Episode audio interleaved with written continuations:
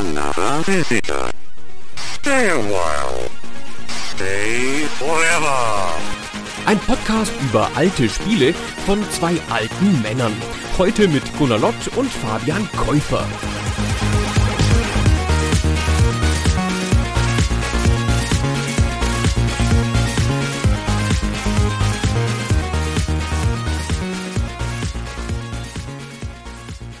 Hey Fabian. Hallo Gunnar. Ah, jetzt wollte ich einen Affenwitz machen, aber jetzt ist mir keiner mehr eingefallen. Das ist schade. es gibt bestimmt sehr viele gute Affenwitze da draußen. Ach, wer weiß. Immer wenn ich das Wort Affen höre, dann muss ich an dieses Lied denken. Die Affen rasen durch den Wald, der eine macht den anderen kalt. Das habe ich meiner Tochter mal beigebracht irgendwann, oder vielleicht hat sie es auch im Kindergarten gelernt, und dann wollten wir das zusammen singen. Und dann hat sie gesungen, in so einer pazifistischen Anwandlung, die Affen rasen durch den Wald, der eine tut dem anderen nichts. Oh, das finde ich schön. ja, das war natürlich sehr niedlich. Aber es war natürlich auch falsch. Und dann musste das Kind vier Stunden in den Keller zur Strafe, ist ja klar. Na, ich finde, auf unser heutiges Spiel bezogen passt es ja eigentlich sogar besser, was deine Tochter gesungen hat, weil hier sind ja zwei Affen zusammen unterwegs. Wir sprechen nämlich heute über Donkey Kong Country, einen absoluten Jump'n'Run-Klassiker 1994 erschienen für das Super Nintendo und übrigens auch, wir lassen das manchmal unter den Tisch fallen in den Besprechungen, ein Voting-Gewinner. Das Spiel hat sich mit fliegenden Fahnen in eurem Voting durchgesetzt. Wir hatten nämlich lustigerweise auch Affenspiele zur Wahl gestellt und da waren gar nicht so unbekannte andere Spiele dabei, nämlich sowas wie Monkey Ball, Samba de Amigo und auch Ape Escape für die PlayStation. Aber Donkey Kong Country hat sie alle in die Schranken gewiesen und das relativ deutlich. Und das zeigt doch auch, was für ein wichtiges Spiel das war und ist. Kannst du dich noch an deinen Kontakt damals erinnern mit dem Spiel, als es rauskam, falls es den denn gab zu der Zeit? Das ist ganz einfach, weil das war zu der Zeit, als ich im Spieleladen gearbeitet habe und das ist rauf und runter gelaufen bei uns im Laden. Das hat sich halt glänzend verkauft natürlich und das ist das Spiel, was wir immer in den Anspielstationen als Demo hatten. Dafür hat es halt sensationell funktioniert, weil es sieht ja so toll aus. Ist heute ein bisschen schwer nachzuvollziehen, also man kann es schon noch nachvollziehen, dass es so super aussieht, aber man kann nicht mehr ermessen, wie sensationell das damals aussah. Ja, ich kann hier mal erzählen, eine wahre Geschichte. Das war so Weihnachten 94, das Spiel ist im November erschienen, weltweit und somit auch in Deutschland. Und ich habe das bekommen und habe das Weihnachten 94 auf meinem Super Nintendo hoch und runter gespielt, war 13 Jahre alt und das war für mich zu der Zeit wohl das schönste Spiel was ich jemals gesehen hatte. Es war überhaupt eine Zeit, wo ich dachte, das Super Nintendo ist auch die beste Konsole aller Zeiten, weil das natürlich auch ein sensationelles Jahr für das Gerät war. Ich hatte kurz vorher mir die US-Version von Final Fantasy VI, aka Final Fantasy III importiert. Das ist auch so im Herbst erschienen. Und dann kam da noch dieses Donkey Kong Country, und ich saß einfach davor, Gunnar, und ich konnte es buchstäblich nicht fassen, wie gut dieses Spiel aussah auf diesem Gerät, was damals ja auch schon nicht mehr so richtig neu war. Also das Super Nintendo gab es ja schon eine ganze Weile, es gab auch eine Menge Spiele schon dafür. Und dann kommt Nintendo mit so einem Ding nochmal um die Ecke Ende 1994. Also ich war nachhaltig geflasht von dem Spiel. Man muss dazu natürlich sagen, im Dezember 1994, also ungefähr gleichzeitig mit diesem Spiel, kam in Japan schon die PlayStation raus. In Deutschland und in Europa kam sie dann erst im September 1995. Wir sind hier also an der Wasserscheide zwischen 2D und 3D und das bildet das Spiel auch deutlich ab. Wir haben hier so eine Art Höhepunkt dessen, was mit dem Super Nintendo und mit den Mitteln von 2D-Grafik noch möglich ist zu dieser Zeit. Lustigerweise wollte Nintendo ja auch schon ein bisschen das hier verkaufen als 3D-Spiel. Ich erinnere mich noch daran, dass im Marketing das ein großes Thema war und auch auf der Verpackung meiner Meinung nach stand sowas wie ein unglaubliches 3D-Abenteuer im Kong-Königreich, was natürlich Quatsch ist. Ist ein klassisches 2D-Jump'n'Run. Aber woher kommt diese Annahme oder diese Aussage, Gunnar, dass wir es hier mit einem 3D-Spiel zu tun haben? Es ist ja nicht ganz an den Haaren herbeigezogen. Ich würde sagen, in der Urform der Entstehung dieser Affen und dieser Welt stimmt das natürlich noch so ein bisschen, was ich damals aber natürlich gar nicht nachvollziehen konnte, wie man das überhaupt gemacht hat, dieses 2D-Spiel herzustellen. Donkey Kong Country ist eins der ersten Spiele, das auf einer Heimkonsole vorgerenderte 3D-Grafiken verwendet hat. Also die Grafiken der Figuren der 3D-Modelle, die wurden auf High-End-Computern erstellt, die wurden dann als 2D-Modelle rausgerendert und ins Spiel integriert und konnten sich dann in diesem 2D-Raum dieses Spiels bewegen, hatten aber eine 3D-Anmutung, also ein Pseudo-3D-Look und der sah viel detaillierter und dynamischer aus als die meisten anderen 2D-Spiele dieser Zeit oder als andere frühe 3D-Spiele. Und das war das zentrale Verkaufsargument. Ungewöhnlich für Nintendo, so als Firma. Die haben ja oft die Technik nicht so in den Vordergrund gestellt. Aber hier ging es eindeutig um die Optik, um das 3D-Erlebnis und weniger darum, dass das natürlich auch noch ein exzellentes Spiel war. Aber dazu kommen wir noch. Ja, es war nicht das einzige Ungewöhnliche an dem Spiel, denn das Spiel wurde auch anders als quasi alle großen Nintendo-Spiele der damaligen Zeit nicht in Japan entwickelt, sondern in England bei Rare. Mit denen hatte Nintendo vorher schon zusammengearbeitet für NES-Spiele vor allem und da waren auch durchaus gute Spiele dabei und wir kommen noch ein bisschen dazu, wie es dann zu dieser Zusammenarbeit kam. Aber auch das sicherlich ein besonderes Merkmal, dass Nintendo hier gesagt hat, hier, ihr kriegt jetzt mal x Geld von uns und macht daraus ein richtig großes Spiel und dürft dafür eben auch einen Charakter verwenden, der ja durchaus bei Nintendo eine große Nummer war. Also auch heute Donkey Kong als Charakter sieht man gefühlt ständig, weil er natürlich auch Nebencharakter ist in egal ob das Mario Fußball ist oder Mario Kart, der wird ständig nochmal irgendwo raus auf die Bühne geschickt.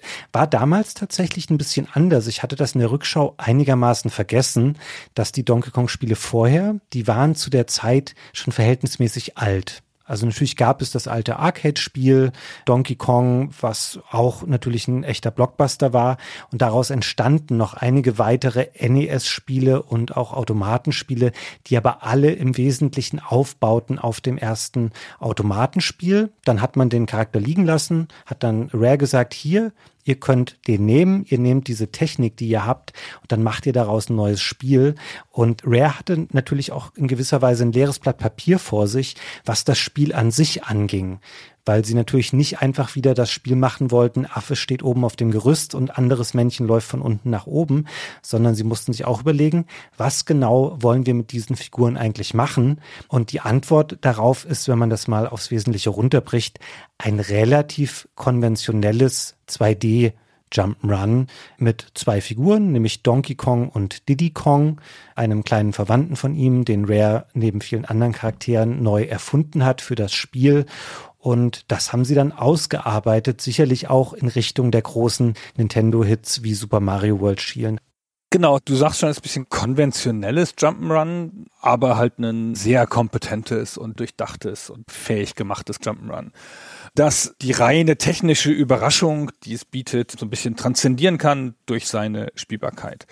Und wir würden zur Technologie, wie diese spezielle Art der Grafik entstanden ist und auch zur Geschichte der Entwicklung dieses Spiels später noch kommen und würden jetzt erstmal genauer einsteigen in die Mechanik, ins Gameplay und euch mal mitnehmen auf eine kleine Gameplay-Reise. Ich würde dafür, glaube ich, einleitend noch mal kurz erklären, was man im Spiel eigentlich machen kann. Das ist nämlich genau genommen gar nicht so viel. Ich habe mir das im Detail mal angeschaut. Mit dem Super Nintendo hast du ja einen Controller gehabt, der durchaus viele Tasten mitgebracht hat. Der hat ja schon Schultertasten und diese vier Aktionstasten auf der rechten Seite. Und da denkt man so, ja, das kann man schon vollpacken. Tatsächlich ist es aber ziemlich genau das, was du damit machst, was du instinktiv auch machen würdest, wenn du schon mal Mario gespielt hast. Du kannst mit der B-Taste springen und schwimmen. Du kannst rennen, wenn du die Y-Taste gedrückt hältst und kannst damit Sachen aufheben und die werfen. Und mit dem Steuerkreuz läufst du. Und im Grunde ist alles, was dann darüber hinausgeht, es gibt noch eine Taste, nämlich die A-Taste, die ist dafür da, um zwischen den beiden Charakteren zu wechseln, wenn man das denn möchte. Und man kann auch noch so kleine Detailsachen machen, wie von Reittieren absteigen. Im Grunde genommen sind wir hier bei einem Spiel, was sich wirklich darauf beschränkt, es gibt Rennen und Springen. Und ich habe das jetzt nochmal gemerkt, habe es einige Jahre nicht gespielt gehabt die Faszination des Spiels oder auch die Stärken, die ergeben sich nicht unbedingt daraus, dass die Helden wahnsinnig viel machen können oder dass die eine große Evolution durchlaufen würden im Spiel. Die Faszination ergibt sich eher daraus, wie die Level gebaut sind und was das Spiel diesen beiden Figuren abverlangt. Und um das mal für euch da draußen besser nachvollziehbar zu machen, was denn das Besondere oder auch das Schöne am Spiel ist, können wir mal nacherzählen, wie sich ein relativ früher Part des Spiels darstellt. Wir überspringen an dieser Stelle mal die erste Welt. Es gibt sechs große Welten mit einer variierenden Anzahl an Leveln. Es sind insgesamt 40 Level. Und die erste Welt ist eine typische Dschungelwelt namens Tiefster Kongo. Da hat man fünf Level, die sind relativ einfach aufgebaut. Da wird man ins Spiel so ein bisschen eingeführt und dann kommt der erste Endgegner. Das ist so ein großes hüpfendes Nagetier namens Naughty. Den kann man noch relativ leicht besiegen und dann ist man zurück auf der Übersichtskarte aller Welten und kann hier ein Stück weitergehen und man erreicht dann Welt 2, die heißt in der deutschen Version die Affenminen. Und hier fängt das Spiel dann an, stärker den Levelaufbau zu variieren und damit auch regelmäßig neu gestaltete Aufgaben zu erschaffen, die man dann lösen muss. Weil ich habe es eben schon mal gesagt, Donkey und Diddy, die erlauben nicht viel Variation aus ihren eigenen Fähigkeiten heraus. Die können laufen, springen, und rollen und Sachen werfen. Und das war's dann schon. Also die lernen nichts dazu, die können sich nicht wie Mario verwandeln. Es gibt da so ein kleines Element, das sind so tierische Begleiter, dazu kommen wir später nochmal, die da so ein bisschen Abwechslung reinbringen. Tatsächlich entsteht die Abwechslung aber eher zum einen durch die visuelle, aber auch durch die inhaltliche Vielfalt der Levelgestaltung. Da wird viel auch mal ausprobiert, was teilweise auch dann nur ein einziges Mal im Spiel gemacht wird, um den Spieler eben zu überraschen und immer wieder vor neue Herausforderungen zu stellen. Und was, Gunnar, ist denn das erste Level dieser zweiten Welt? Wir starten auf Winkies Trampelpfad. Dieser Pfad führt uns auf einer schmalen Holzbrücke durch das Innere einer dunklen Höhle. Kleine Lampen baumeln von der Decke, werfen bläuliche Lichtkegel auf den Boden. Das ist alles ein bisschen wackelig, weil man ja auf dieser Holzbrücke unterwegs ist. Wir begegnen hier vielen Neckies, das ist ein Gegnertyp. Geier sind das. Die flattern in verschiedenen Größen und auch auf verschiedenen Höhenstufen so durch den Level. Dem Trampelpfad fehlen immer wieder Teile und dann müssen wir die Lücken überbrücken, indem wir die Neckies als fliegende Plattformen verwenden. Und hier finden wir dann zum ersten Mal den Frosch Winky, den Namensgeber dieses Levels. Der steckt, wie alle tierischen Mitstreiter, die man finden kann, du hast es schon kurz angedeutet, in einer Holzkiste.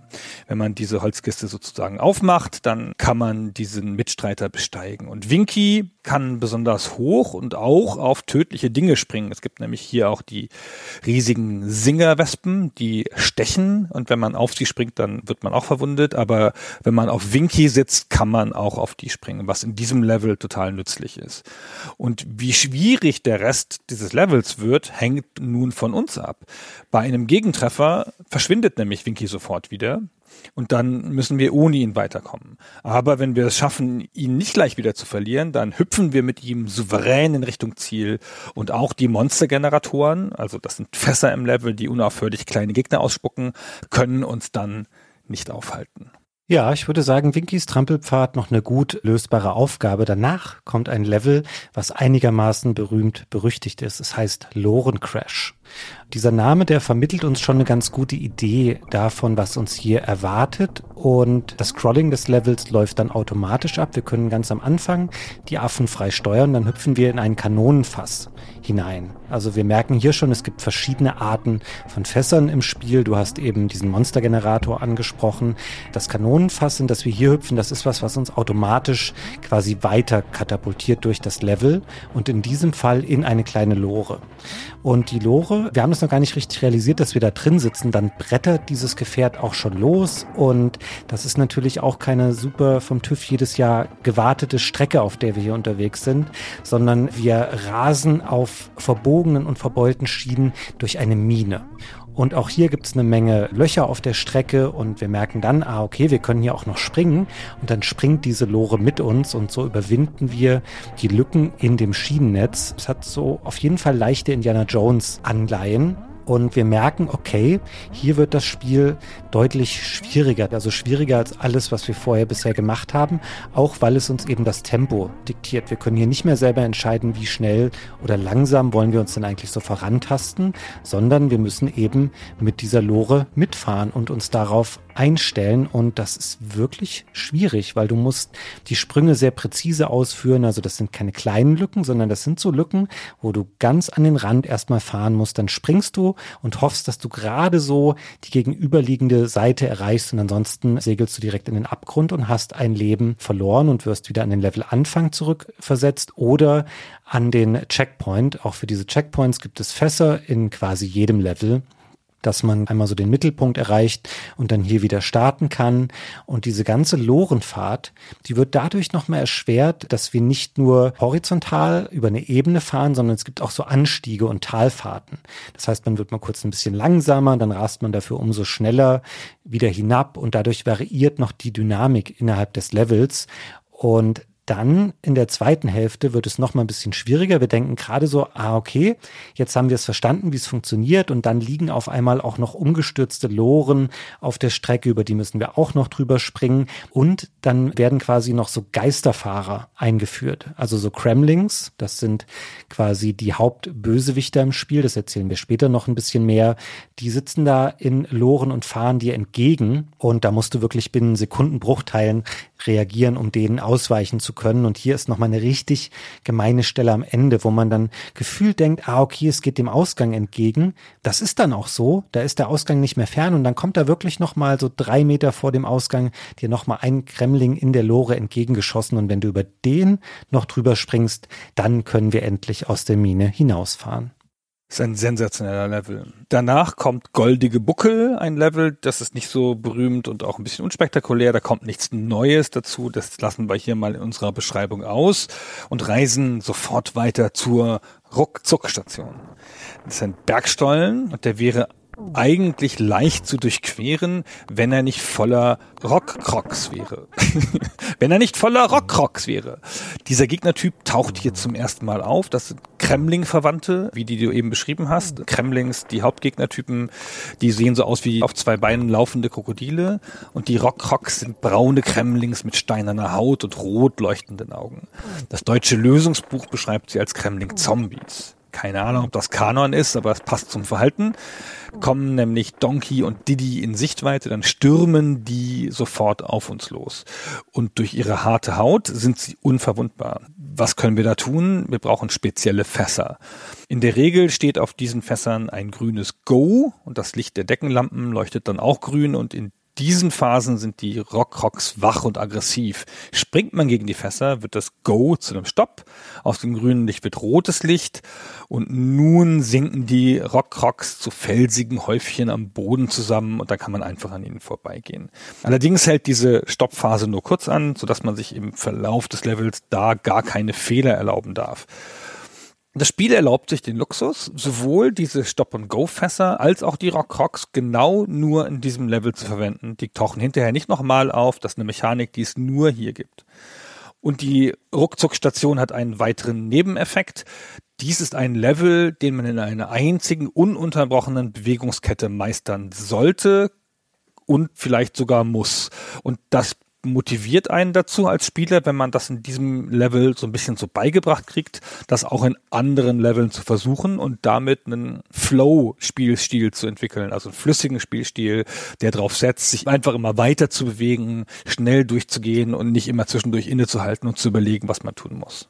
Also auch das wirklich ein cooler Einschub und ich war richtig überrascht, dass es nur einmal verwendet wird. Ich glaube, dass es eine Mechanik wäre, die sich irgendwann abgenutzt hätte, aber natürlich sowas zu bauen, diese Fässer, diese wechselnden Lichteffekte und auch diese Figuren, die wirklich nur dann verwendet werden, das ist tatsächlich natürlich was Außergewöhnliches in einem Spiel, was relativ viele Level hat und zeigt so ein bisschen den Anspruch, mit dem Rare hier rangegangen ist und auch das, was du sagst zu dem Flow, der sich da entwickeln soll, auch das ein wichtiges Merkmal, was hier nochmal untermauert wird von dem Spiel, weil wenn man erstmal drin ist und ich würde sagen, wenn man die zweite Welt dann angeht oder da unterwegs ist, kommt man nach und nach so rein und weiß, wie fühlen sich die Figuren an. Und dann macht man das tatsächlich auch in mehr Level noch, weil du merkst so, die sind darauf ausgelegt und so angelegt, dass man da eben wirklich flüssig durchkommen kann. Also zumindest die meisten. Es gibt ein paar wenige Ausnahmen, aber an sich ist das Spiel schon ein Spiel, was die Freude an der Bewegung fördern will und es dir auch ermöglicht, da als guter Spieler zügig durchzugehen. Und ein bisschen spiegelt sich das auch wieder im nächsten Level. Wir kommen dann nämlich nach Bad Mühlstein. Ein typisch schöner Name der damaligen Nintendo-Zeit, wo man sich immer so hübsche deutsche Anpassungen der Levelnamen überlegt hat. Und das klingt so ein bisschen, als wären wir hier, ich weiß nicht, so im bayerischen Bergland unterwegs. Aber tatsächlich ist es eher sowas wie eine Tempelanlage. Wir laufen hier über so ein bisschen brüchige Mauern. Im Hintergrund sind große Säulen. Es ist alles so Sandfarben und auch hier wieder andere Gegner dann unterwegs. Es gibt hier zum einen die Crushers. Das sind so sehr muskelbepackte Gremlings. Das ist einer der Gegner, die dir deutlich machen, was eigentlich die Unterschiede auch zwischen den beiden Spielfiguren sind. Nämlich, wenn Diddy versucht, die anzugreifen, dann lachen sie nur aus, weil er so klein und schwach ist und dann muss dann schon Donkey Kong kommen, um die zu besiegen, weil der ist ein bisschen größer, ein bisschen wuchtiger. Die sind hier viele unterwegs und auch kleine Schlangen namens Slipper, die wuseln hier über den Boden. Das sind aber eher schwache Gegner. Das ist so typisches Kanonenfutter, was dir das Spiel eher in großer Zahl entgegenwirft. Das Besondere in Bad Mühlstein sind aber nicht diese Standardgegner, sondern es sind große Mühlsteine. Also so riesige, runde Mühlräder, die hier entweder sich von links nach rechts oder von oben nach unten bewegen. Und in deren Mitte läuft immer ein so Norti rum, also so ein kleines Nagetier, und treibt die quasi an wie so ein Hamster im Hamsterrad. Und dann müssen wir unsere Bewegung eben daran anpassen, dass wir immer gerade so durchhuschen, denn dieses Rad uns nicht treffen wird. Das wird dadurch erschwert, dass da eben auch noch Standardgegner sind, dass man da manchmal in Gruben fallen kann oder über Abgründe springen muss. Und so lernen wir hier quasi noch einem großen, sich bewegenden Objekt immer auszuweichen, während wir so das Move-Repertoire weiter verinnerlichen. Und dadurch wird auch Bad Mühlstein durchaus anspruchsvoll. Und es ist dann ganz schön, wenn man schließlich den Tempel hinter sich lassen kann. Und damit nähern wir uns auch schon dem vermeintlichen Höhepunkt der Welt 2. Vor das Ende einer jeden Welt hat Gott den Bosskampf gesetzt und dieser Bosskampf geht gegen einen Necki. Wir haben ja schon vorher gehört, dass Neckis Geier sind, aber dies ist jetzt die Mutter aller Neckis, ein gigantischer Geier. Der wird nicht komplett gezeigt, der Geier. Man sieht nur seinen Kopf und Hals, wie er von rechts und links in den Bildschirm ragt und uns angreift. Er bespuckt uns mit großen Nüssen. Und dieser Bossfight ist ein einziges statisches Bild, das nicht scrollt. Und die beiden Hauptfiguren, Diddy und Donkey, sind in der Mitte. Von rechts und links kommt die Bedrohung in Form von Neki. Und in der Mitte des Levels ist die entscheidende Zutat, nämlich so ein Reifen, der im Boden steckt, der den Sprung ver vergrößert. Und die Aufgabe ist hier relativ simpel, den Angriffen von Neki auszuweichen, den Reifen zu nutzen, um ihm auf den Kopf zu springen. Und hat man das oft genug getan, dann sinkt er irgendwann betäubt zu Boden und wir haben die zweite Welt abgeschlossen.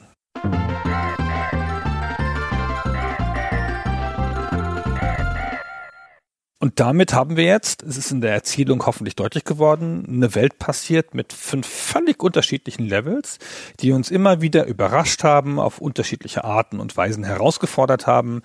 Und diese Vielfalt, das ist das, was Donkey Kong Country auszeichnet. Die Helden haben nur wenige Grundfähigkeiten, aber es kommen immer neue Aufgaben dazu, die sich das Spiel ausdenkt. Und im Spiel geht es jetzt weiter mit einer ganz anderen Welt, nämlich mit einer Waldwelt, mit dem Traubental.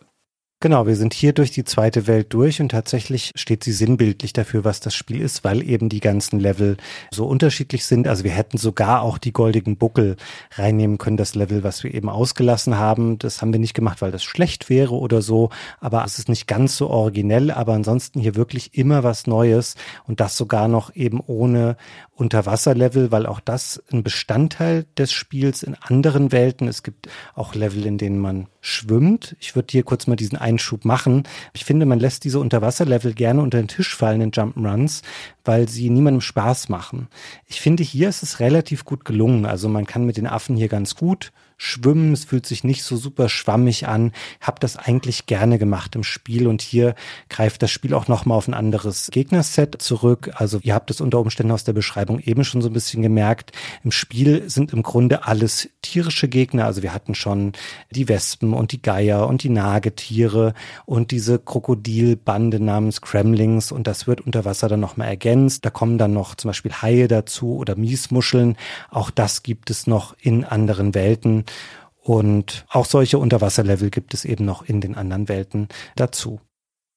Ich finde die Unterwasserwelten sogar besonders. Also du hast recht, dass die in vielen Spielen gar keinen besonderen Spaß machen, außer in Spielen, die speziell auf Unterwasser ausgelegt sind und dann einen sogar so ein bisschen stören. Und hier, die haben so eine schöne Musik, die sind so ein bisschen ruhiger, das ist einer der Höhepunkte einer Durchspielsession von Donkey Kong Country. Also natürlich ist der Haupthöhepunkt ist das erste Mal dieses Minenloren-Ding, ja, wenn du das zum ersten Mal hast, weil es da so schnell geht und es alles so anspruchsvoll ist und du musst das timen und bist unter diesem Druck. Ich finde, die Unterwasserlevels sind da so ein bisschen das Gegenteil dazu. Wir werden später nochmal separat die Musik würdigen dieses Levels, weil ich finde, das ist in einem Spiel, was wirklich reich ist an tollen Musikstücken, auch hier nochmal das akustische Highlight. Was wir an der Stelle, wo wir jetzt bei Unterwasserleveln gerade sind, doch erklären können, sind die anderen tierischen Begleiter, die es gibt, weil ich finde, diese Schwimmlevel, die profitieren auch immer davon, wenn der Schwertfisch en garde auftaucht. Das ist einer dieser tierischen Begleiter, da steht dann auch so eine Holzkiste unter Wasser. Und wenn man sie öffnet, dann ist da drin ein freundlicher Schwertfisch. Und auch den kann man als Reittier benutzen, so wie Winky den Frosch, den du schon beschrieben hast. Und der macht die Steuerung nochmal sehr viel griffiger und direkter, wenn man unter Wasser unterwegs ist. Und du kannst eben auch, da es ein Schwertfisch ist, dann frontal in die Gegner hineinschießen und kannst so Gegner unter Wasser besiegen, was du ansonsten mit einem der schwimmenden Affen selber nicht kannst und auch das wirklich nochmal eine schöne Erleichterung und man merkt so ein bisschen, ah, okay, deswegen sind diese Tiere hier eingebaut, weil sie das Spielgefühl an der Stelle verändern, also es ist so der Kompromiss dazu, dass sie eben keine, um jetzt mal den Vergleich zu Mario zu bemühen, keine Pilze haben, keine Feuerblumen, keine Froschanzüge und solche Sachen. Es gibt eben diese tierischen Begleiter. Das ist ein bisschen restriktiver in dem Spiel, weil das Spiel eben genau vorgibt, von wegen hier ist so eine Kiste und da kannst du diese Verwandlung machen im Gegensatz zu in Mario hast du halt die Feuerblume und wenn du sie behältst, dann nimmst du sie eben in den nächsten Level mit und kannst die Stellen dadurch selbstständig verändern oder anders spielen. Das ist hier nicht ganz so, aber es gibt eben diese Tiere und wir haben neben dem Frosch und dem Schwertfisch auch noch einen Rhinoceros namens Rambi. Wird schon ganz früh im Spiel eingeführt. Wir finden wir den zum ersten Mal. Das ist quasi so das Land-Pendant zu dem Schwertfisch. Also das Rhinoceros kann rennen, es kann dabei Gegner aus der Bahn rammen und kann auch zum Beispiel brüchige Wände aufstoßen, hinter denen dann Bonusareale liegen können. Und darüber hinaus gibt es dann noch, und jetzt kommen wir so ein bisschen in die B-Riege gefühlt, es gibt dann noch einen Strauß namens Expresso, der kann sehr, sehr schnell rennen, in einem Spiel, wo man eh schon relativ schnell sich bewegen kann und man nicht denkt, ah, ich müsste jetzt noch schneller laufen können. Und der kann so ein bisschen so einen Flatterflug machen und du kannst bestimmte Gegner dann einfach überspringen und so nochmal leichter zum Ziel kommen. Also auch ein bisschen das, was man in Mario World zum Beispiel mit dem Cape machen kann, dass man über manche Level-Areale einfach hinwegfliegt. Es geht in eingeschränkter Form mit dem Strauß. Und dann weiß ich nicht genau, was die Motivation war. Vielleicht hat Rare gedacht, na, wir haben jetzt vier. Wir hätten aber schon gern fünf Tiere im Spiel. Was könnten wir denn noch einbauen? Und dann haben sie sich noch einen Papageien ausgedacht namens Quarks der ist natürlich zu klein, um als Reittier zu funktionieren. Der flattert mit dir dann rum und der hat eine Taschenlampe dabei und dadurch beleuchtet er so ein bisschen die Umgebung und sorgt dafür, dass du in einem dunklen Level was sehen kannst. Und ich sage bewusst in einem dunklen Level, weil der taucht auch nur in einem einzigen Level auf nämlich im Glühbirnendrama des Gorilla-Gletschers. Das ist später die Eiswelt des Spiels und da hat man eben nochmal diesen Papageien reingepackt. Und um das ganze Element dieser tierischen Begleiter noch ein bisschen aufzuwerten oder ein bisschen bedeutungsvoller zu machen, gibt es hier und da noch so goldene Statuen zu finden von diesen Tieren. Also hier gibt es Quarks komischerweise nicht. Das heißt, die Statuen gibt es nur von den vier anderen. Und wenn man da jeweils drei gleiche findet, dann wird man direkt in so ein Bonuslevel gebeamt, wo gar keine Gegner sind und die Level sind auch super simpel aufgebaut, die sind voll mit Bananen. Und dann hat man da ein Zeitlimit und muss innerhalb dieses Zeitlimits möglichst viele Bananen einsammeln, denn, es ist keine Überraschung, für 100 dieser Bananen gibt es dann ein Extra-Leben für Donkey und Diddy. Kleine Besonderheit hier noch an der Stelle, das Zeitlimit benutzt Donkey Kong Country nur hier in diesen Bonusleveln. Ansonsten verzichtet es darauf, obwohl viele Jump Runs der damaligen Zeit das ja noch machen, dass sie sagen, okay, du hast jetzt 300 Sekunden Zeit für diesen Level. Das macht Donkey Kong Country gar nicht. Also es ist hier sehr aufgeräumt. Es gibt eigentlich nur diesen Bananenzähler, der in der Ecke auftaucht, wenn man eben welche einsammelt und noch einen Lebenszähler. Und ansonsten gar keine Bildschirmanzeigen, kein Zeitlimit oder sonst noch irgendwelche Währungen oder andere Dinge, die in diesem Spiel relevant wären. Es ist angenehm clean. Es bringt dich nicht dazu, wild Sachen zu sammeln, außer den Bananen halt und damit den Extra-Leben. Es funktioniert schon alles ganz gut. Ich finde, die tierischen Begleiter, die sind so ein Belohnungseffekt. Sie sind aber so verstreut, dass sie für manche Sachen fast essentiell sind. Also der dunkle Level ohne den Squawks ist kein Spaß. Der ist dafür da, um diesen Level zu beleuchten. Und das Handbuch sagt auch dann sehr deutlich, wir haben den extra nicht so sehr versteckt, damit du ihn auch ja findest, weil du brauchst ihn in diesem Level. Aber die tierischen Begleiter sind so ein bisschen so wie die Panzer bei Metal Slug. Die stehen da halt an einer bestimmten Stelle fest eingebaut in das Leveldesign. Dann kann man sie für eine Weile benutzen, solange sie eben halten, bis man sie kaputt gemacht hat, bis man sich halt wie bei Metal Slug den Panzer hat zerschießen lassen oder bis man das Rhinoceros in den Abgrund gelenkt hat und dann ohne das weitermachen muss. Und dann ist diese Stelle, die dann mit diesem tierischen Begleiter zu spielen wäre, halt signifikant schwerer, wenn man ihn nicht mehr dabei hat. Also insofern gibt es auch ein starkes Incentive für den Spieler, das auch wirklich dann zu nutzen und gut zu machen. Es ist ein toller Moment, finde ich, wenn du einen solchen findest. Also du hast schon gesagt, das Rambi, das Nashorn, kommt sehr früh im zweiten Level schon, im ersten Level, relativ früh, dass es halt gleich in Erfahrung bringen kannst und das ist halt ein tolles Gefühl. Bist du der König des Levels. Du hast A, einen Rüstungspunkt mehr, weil wenn du irgendwo sterben würdest durch einen Gegner, dann geht ja erstmal das Nashorn drauf, ehe der Affe drauf geht. Und das ist halt auch mächtig und kann Gegner vernichten, indem man dagegen springt und so, weil es ja ein Horn hat auf der Nase zufällig. Das ist schon toll. Das gehört schon zu den stärkeren Aspekten im Spiel, wenn man diese Sachen findet. Ja, super Vergleich mit dem Metal Slug Panzer. Das ist mir vorher gar nicht eingefallen, aber das trifft es sehr, sehr gut. Also dieses Gefühl von kurzer, erhöhter Macht, die du einfach hast, weil dieser Panzer ja in Metal Slug auch ein bisschen Schaden von dir einfach abwenden kann, bevor du wieder mit deiner super verwundbaren Figur nur noch unterwegs bist. Und hier eben, du bist stärker, du hast diesen Trefferpunkt und das macht das Spiel ja auch schlau. Also überhaupt, wie es in seiner Informationsvermittlung sehr clever ist und auch schon relativ modern das braucht dir ja nicht irgendwo anzuzeigen in der Ecke von wegen, ja, das sind jetzt drei Herzen, weil du hast jetzt zwei Affen und ein Tier, sondern du weißt, ah, okay, jetzt habe ich das Tier und wenn ich getroffen werde, verliere ich das, dann sind aber beide Affen noch da. Und genauso ist ja auch das Affenduo eine Repräsentation von zwei Trefferpunkten und du verstehst dann schon, ah, okay, jetzt wird Diddy getroffen und dann bin ich alleine unterwegs und muss wieder erst ein anderes Fass finden. Da gibt es Fässer, da steht einfach DK oder DK für Donkey Kong drauf und da ist mein Freund wieder drin und dann weiß ich, ah, okay, jetzt bin ich wieder, um nochmal diese Analogie zu bemühen, der große Mario an dieser Stelle, der noch einmal getroffen werden kann, bevor ich dann sterben würde und das ist einfach clever, weil an sich sind die Figuren nicht so wahnsinnig unterschiedlich. Also ich habe das vorhin schon mal gesagt, Didi ist ein bisschen schwächer, dafür ist er aber schneller, aber es ist nicht so, dass die total abgefahren unterschiedliche Skills hätten oder einer hat eine Knarre dabei oder einen Stab, so ist das nicht. Donkey Kong macht eine Rolle und Diddy schlägt ein Rad und kann dann vielleicht nicht jeden damit besiegen. Im Grunde sind das aber sehr ähnliche Attacken, unabhängig von dem obligatorischen. Du kannst auf Gegner einfach draufspringen und sie dadurch besiegen. Das können natürlich beide. Und ich frage mich gerade, Gunnar, wir haben schon so viele verschiedene Fässer an der Stelle einfließen lassen. Wollen wir die einmal vielleicht nochmal durchgehen oder so ein bisschen auf Vollständigkeit überprüfen? Was gibt es denn alles? Mach eine Fassliste. Ja. ja, gerne machen wir eine Fassliste. Finde ich gut. Ja, okay, dann abwechselnd jeder ein Fass, okay? Ich fange an mit dem normalen Fass. Das normale Fass steht einfach rum, ist aus Holz und du kannst es aber nehmen und auf Gegner werfen. Sonst hat es nicht viel Nutzen.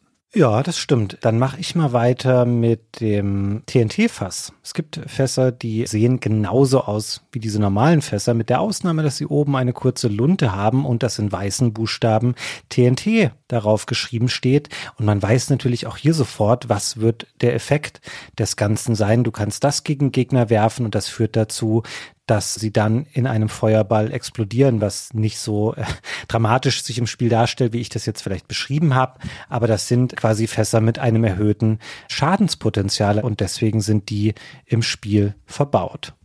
Dann haben wir die schon kurz erwähnten Fasskanonen. Die haben so einen großen Stern drauf gemalt und die funktionieren anders als normale Fässer. Die stehen da nicht einfach rum, sondern die schweben im Level und sind zu einer Seite offen und dann kannst du da reinspringen und wirst dann da rausgeschossen aus dieser Öffnung des Fasses. Also entweder nach ganz weit oben oder weiter in den Level hinein und kannst damit dann Distanzen überwinden. Es gibt dann halt ein Level, der diese Fässer verbindet. Und dann wirst du aus dem einen ins andere geschossen und schießt dich dann so durch das ganze Level. Und das ist da ein Level-Design-Merkmal, aber die gibt es so zwischendurch auch mal in anderen Levels. Genau, dann haben wir noch die Speicherfässer. Ich habe sie eben schon mal kurz angesprochen. Die sehen den Kanonenfässern gar nicht so unähnlich, nur dass hier mehrere Sterne drauf sind. Weiße Sterne, aber ein bisschen kleiner und dafür in größerer Anzahl. Und das sind eben klassische Checkpoints, die dafür sorgen, wenn man zwischendurch mal stirbt in einem Level, dann kann man an dieser Stelle wieder anfangen, wenn man vorher das Speicherfass zerstört hat. Genau, damit hast du ja noch ein Fass erwähnt. Es gibt das Speicherfass. Und ein anderes Fass hast du auch bereits erwähnt, das ist das DK-Fass, in dem dein Partner wartet, wenn du ihn verloren hast. Genau, und dann gibt es noch Fässer, die sich sehr unterscheiden von den anderen. Sie sind nämlich aus silbernem Stahl und die sind das Gegenteil in der Haltbarkeit zu den TNT-Fässern, die bei der ersten Gelegenheit explodieren, sind die Stahlfässer super robust. Und die kannst du werfen auf idealerweise Verkettungen von Gegnern, wenn da mehrere Kremlings hintereinander ankommen und du wirfst so ein Stahlfass auf die, dann zerschellt das nicht am Erstgegner, sondern das rollt dann weiter und kann gleich mehrere Gegner hintereinander abräumen das bleibt auch im Level. Das rollt dann hin und her. Wenn das gegen eine Wand rollt, dann rollt es wieder zurück, kannst auch draufspringen und das als Absprungpunkt nutzen und so. Mhm. Und dann gibt es noch das Dumpfbackenfass, das hast du auch bereits erwähnt. Das ist ein Monstergenerator, der an verschiedenen Stellen in den Levels stehen kann und aus dem Gegner entspringen. So, das ist halt so eine Universalmetapher, das Fass. Sie nutzen Fässer für alles hier. Ja, das stimmt. Es gibt noch ein paar mehr tatsächlich, die sind aber verknüpft mit anderen Charakteren im Spiel. Ich habe uns da jetzt schon so eine Brücke hingebaut, dass wir die eigentlich auch mal kurz besprechen können, weil ich habe vorhin schon mal gesagt, Rare hat eine ganze Menge Expansion dieses Donkey Kong Universums betrieben, weil es gab ja nur diese alten Spiele und dadurch nicht besonders viele Figuren oder eine ausgearbeitete Welt in der Form, wie es das Pilzkönigreich bei Mario gibt und deswegen kamen eine ganze Menge Figuren sowohl auf der guten als auch auf der bösen Seite hinzu und wir haben noch andere Mitglieder der Kong-Familie, die im Spiel hier auftauchen. Das ist zum einen Candy Kong, ein Affenweibchen und die betreibt solche Speicherpunkte auf der Karte. Und das sind dann quasi nicht solche Checkpoints innerhalb der Level, sondern hier wird der Spielstand dann gespeichert. Das Spiel hat einen Batteriespeicher und in der Regel findest du einen von Candy's Save Points in jeder Welt und dann kannst du da rein. Dann gibt es einen kurzen, relativ statischen Bildschirm, wo sie rechts steht an so einer Bude. Da drüber steht Candy's Save Point und da hat sie auch so ein Speicherfass und wenn man da reinspringt, dann wird der Spielstand richtig gespeichert. Dann gibt es noch Funky Kong. Das ist ein bisschen der coole Cousin der anderen Affen und der betreibt eine Art Flugservice. Und selbst dieser Flugservice benutzt einen Fass, der so ein bisschen aussieht wie eine Kreuzung aus Flugzeug und Fass. Und das ist einfach nur dafür da, damit du in frühere Welten wieder zurückfliegen kannst. Wenn du sagst, hey, ich möchte diesen oder jenen Level nochmal spielen, dann ermöglicht dir das eben dieser Flugservice von Funky Kong. Und dann haben wir noch den wahrscheinlich lustigsten Affen im Spiel. Es ist nämlich Cranky Kong. Wer ist Cranky Kong, Gunnar? Das ist doch wohl der Opa, oder? Das ist der ursprüngliche Donkey Kong, also aus dem Spiel, der gegen Mario noch gekämpft hat. Jumpman, wie Mario damals noch hieß. Das ist der Veteran. Der taucht im ganzen Handbuch an total vielen Stellen auf und gibt so Ratschläge so ein bisschen von oben herab. Und der ist im Wesentlichen eine Figur für den Hintergrund sozusagen, der so eine Connection herstellen soll zum Donkey Kong-Universum. Ich meine, man darf ja nicht vergessen, eigentlich ist Donkey Kong ja der Böse in dem ursprünglichen Spiel. Und hier gibt es ja sozusagen eine Umdeutung, dass es nicht nur den bösen Donkey Kong gibt, der gegen Mario kämpft, sondern dass das jetzt die Guten sind, die Kong-Familie und mit verschiedenen Charakteren, die auch irgendwie cool sind oder gut sind. Und Cranky Kong ist sozusagen diese Verbindung in dieser anderen Welt. Und der ist auch ein bisschen bisschen unangenehm manchmal, hat auch so einen Tonfall drauf und so. Ja, das stimmt. Er ist frech und er ist sarkastisch und er sagt auch, zu seiner Zeit, da waren die Spiele noch cool und anspruchsvoll und heute ist das ja alles verweichlicht. Aber er hat natürlich auch eine gewisse Support-Funktion, weil er gibt dir bestimmte Tipps auch zu manchen Leveln, dass er sagt, hier in dem Level, guck mal hier und da nach einem versteckten Bereich, weil das ja auch was ist, was das Spiel noch bietet und warum man übrigens auch mit Funky Kongs Flugservice später nochmal zurückreisen sollte. Die Level haben ein wenig versteckte Areale. Es gibt Bonusräume, die man erreichen kann, indem man sich entweder von einem Kanonenfass dahin schießen lässt oder indem man irgendwo mit einem Fass eine Mauer zerstört und dann ist dahinter ein Eingang und dann kommt man immer in so beschränkte Bonusareale und das sind dann so kleine Minispielchen drin, würde ich sie mal nennen. Also sowas wie, du musst eine Menge an so kleinen Gegnern besiegen, ohne dass sie dich zwischendurch einmal treffen können. Oder du musst genau beobachten in so einer Art Hütchenspiel mit Fässern. Wo ist denn das Extraleben am Ende einer schnellen Bewegung dieser Fässer? Und dann kannst du dir durch diese Bonusräume quasi nochmal Hilfen erspielen, wie eben zum Beispiel Extraleben. Und es hat auch eine übergeordnete Funktion. Mir muss ich gestehen, es war mir 29 Jahre lang nicht genau klar, dieses Detail wenn man auf der Weltkarte später sich genau die Level anschaut, dann steht irgendwann hinter manchen Levelnamen ein Ausrufezeichen. Und das bedeutet, Gunnar, dass du hier in diesem Level alle dieser Bonusräume gefunden hast. Das ist nicht in jedem Level gleich die Anzahl dieser versteckten Räume, aber du kannst es eben dann sehen, wenn da ein Ausrufezeichen steht, weißt du, okay, das Level kann ich abhaken und das zählt ja auch auf den Komplettierungsgrad des Spiels ein. Also du siehst da eine Prozentzahl und wenn du das Spiel nur durchspielst und hast alle Bonusareale ignoriert, dann ist dieser Zähler unter Umständen nicht sehr hoch, weil dir eben da noch eine ganze Menge fehlt an Bonusabschnitten, die du gemacht hast. Und darüber hinaus gibt es auch in den Leveln noch vier goldene Buchstaben einzusammeln, nämlich K, O, N und G. Und wenn du das wiederum schaffst, dann gibt dir das auch nochmal ein extra Leben. Komischerweise zahlt das nicht auf den Prozentzähler ein. Also das kann man machen oder auch nicht.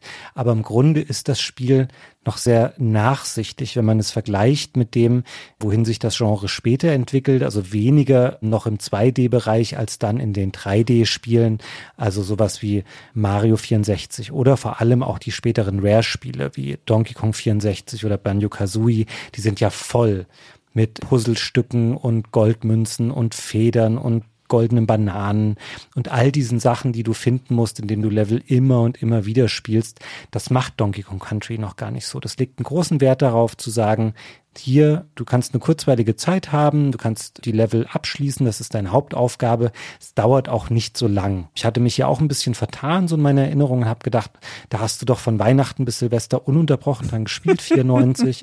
Das kann aber nicht so gewesen sein weil das Spiel ist etwa so fünf Stunden lang. Und wenn du dann noch sagst, du möchtest alle Bonusräume finden, dann sind es vielleicht noch mal zwei Stunden mehr, aber dann hast du es auch abgeschlossen. Ganz ehrlich, ich habe das als wahnsinnig angenehm empfunden. Nicht dieses zu haben, okay, du hast fünf verschiedene Charaktere mit unterschiedlichen Talenten und jeder kann nur einen Bruchteil der Sammel Objekte finden in einem Level, sondern kannst dir wirklich gut durchhuschen. Du kannst dich daran erfreuen, dass die Level sehr, sehr unterschiedlich sind, dass sie dir unterschiedliche Dinge abverlangen und du findest hier und da mal einen Bonusraum. Ich habe auch viele Level einfach so komplett abgeschlossen mit den Bonusräumen, weil du nicht wahnsinnig viel experimentieren oder suchen musst. Also das Spiel ist noch sehr nachsichtig oder dem Spieler hier entgegenkommend, was diese Facetten des Genres angeht. Es ist halt schon im Kern ja ein 2D-Jump'n'Run und in einem 2D-Jump'n'Run kommt dieser ganze Explorationseffekt einer Welt ganz anders zum Tragen. Natürlich gibt es auch in 2D-Jump'n'Runs schon immer Geheimnisse und extra Level und extra Bereiche, in denen man was machen kann. Aber man kann ja im Wesentlichen nur einen Weg gehen. Also man kann ja nur vorwärts und zurückgehen. Und klar sind da dann Abzweigungen und so, aber eigentlich gibt es nur diese zwei Wege. Das heißt, der Exploration sind auch so ein bisschen Grenzen gesetzt gesetzt durch das Design. Und in einem 3D-Spiel gibt es logischerweise einfach Wege in alle Richtungen, die du gehen kannst. Also es ist auch logisch, dass sich diese Unterart des Jump'n'Runs, der Collectathon, erst so richtig entwickelt hat mit 3D-Spielen. Aber hier gibt es dem Spiel so ein bisschen ich will nicht sagen Tiefe, aber noch ein bisschen Erkundungsfreude dazu, ohne dass es dich jetzt so wahnsinnig unter Druck setzt. Ich meine, das Spiel fängt halt an und dann gehst du nach rechts, einfach in den nächsten Screen. Und wenn du aber umdrehst, hast du schon im ersten Screen zwei Geheimräume durchs einfache Zurückgehen. Und wenn du in den einen Raum gehst, dann kriegst du überhaupt das einzige Story-Element des Spiels mit. Dann kommst du nämlich in die Bananenkammer der Kongs und da siehst du dann, dass der Bananenschatz gestohlen worden ist. Und das ist überhaupt die Story des Spiels, schon quasi in Gänze, ja. King K. Rule und seine Kremlinge haben den Bananenschatz gestohlen und du musst durch das ganze Spiel gehen, um ihn zurückzuholen. Und dann gibt es beim Zurückgehen noch einen weiteren Raum, wo du in das Zimmer, in das Haus der Kongs kommst. Dann kannst du das noch angucken. Und da zeigt es schon, finde ich, so ein bisschen so, dass es dir auch einfach ein Erlebnis bieten will und dir nicht nur eine Herausforderung setzen will mit diesen geheimen Räumen. Hm, das stimmt, ist auch ein guter Punkt, was du sagst, dass natürlich in 3D erst die Exploration dann nochmal deutlich besser möglich wurde oder auch sinnvoll wurde, weil es ist ja generell nicht schwierig gewesen, in 2D-Spielen einfach ganz viele verschiedene Sammelobjekte irgendwo reinzuklatschen. Da finde ich es gut, dass sie das hier nicht gemacht haben. Auf der anderen Seite haben sie natürlich auch ein bisschen Potenzial liegen lassen. Aber wir haben jetzt auch schon häufiger darüber gesprochen, dass es ja diese Weltkarten gibt. Also es gibt eine übergeordnete Weltkarte, die die komplette Insel zeigt, wo du von Welt zu Welt gehen gehen kannst. Und dann gibt es für jede Welt nochmal Unterkarten, die auch umschalten zwischen verschiedenen Bereichen dieser Welt, wenn man von einem Level zum nächsten geht. Hier gibt es aber keine versteckten Levelausgänge. Oder du kannst keine anderen Abzweigungen auf dieser Karte herstellen oder hier ein komplettes Level finden, was irgendwie versteckt ist oder so, sondern es gibt in jedem Level einen Eingang und Ausgang. Und im Grunde erlebst du eine komplett lineare Abfolge von Leveln, die genau vorgegeben ist. Und sie hätten auf diese Karten auch verzichten können. Ich glaube aber, dass das für viele Spieler zur damaligen Zeit ein wichtiger Bestandteil des Look and Feels solcher Spiele war, dass man eben eine Karte hatte, aber sie erfüllt hier keine richtige Funktion, wie zum Beispiel bei Super Mario World, wo man sich ja wirklich in vielen Leveln geheime Ausgänge finden konnte und dann bist du auf die Karte gekommen und dann hat sich da was komplett transformiert, weil du einen neuen Weg freigelegt hast. Diese Sachen sind hier nicht vorhanden, da ist das Spiel deutlich statischer und noch nicht so experimentell. Ja, man muss fairerweise sagen, dass aus unserer heutigen Sicht, als die älteren Herren, die wir sind, das sehr angenehm ist, dass das Spiel nicht so lange ist und dass das Spiel nicht so viele unterschiedliche Pfade bietet. Aber zu der Zeit, als es rausgekommen ist, 1994, war es da schon naja, so ein bisschen unter Paar, oder? Also da haben dir Jump'n'Runs schon mehr Varianz noch geboten, noch mehr Möglichkeiten, da reinzutauchen und unterschiedliche Sachen zu finden und dich festzubeißen. Das setzt das Spiel nicht als sein Ziel. Das hat offenkundig andere Ziele und das könnte sein, dass das zu der damaligen Zeit ein Nachteil war. Ich habe ein paar Reviews gelesen, das wurde aber nie so richtig thematisiert, als wäre das ein großes Problem für die Reviewer gewesen. Ja, es stimmt. Das Spiel ist nicht super ambitioniert, dir viele Dinge zum Finden zu geben.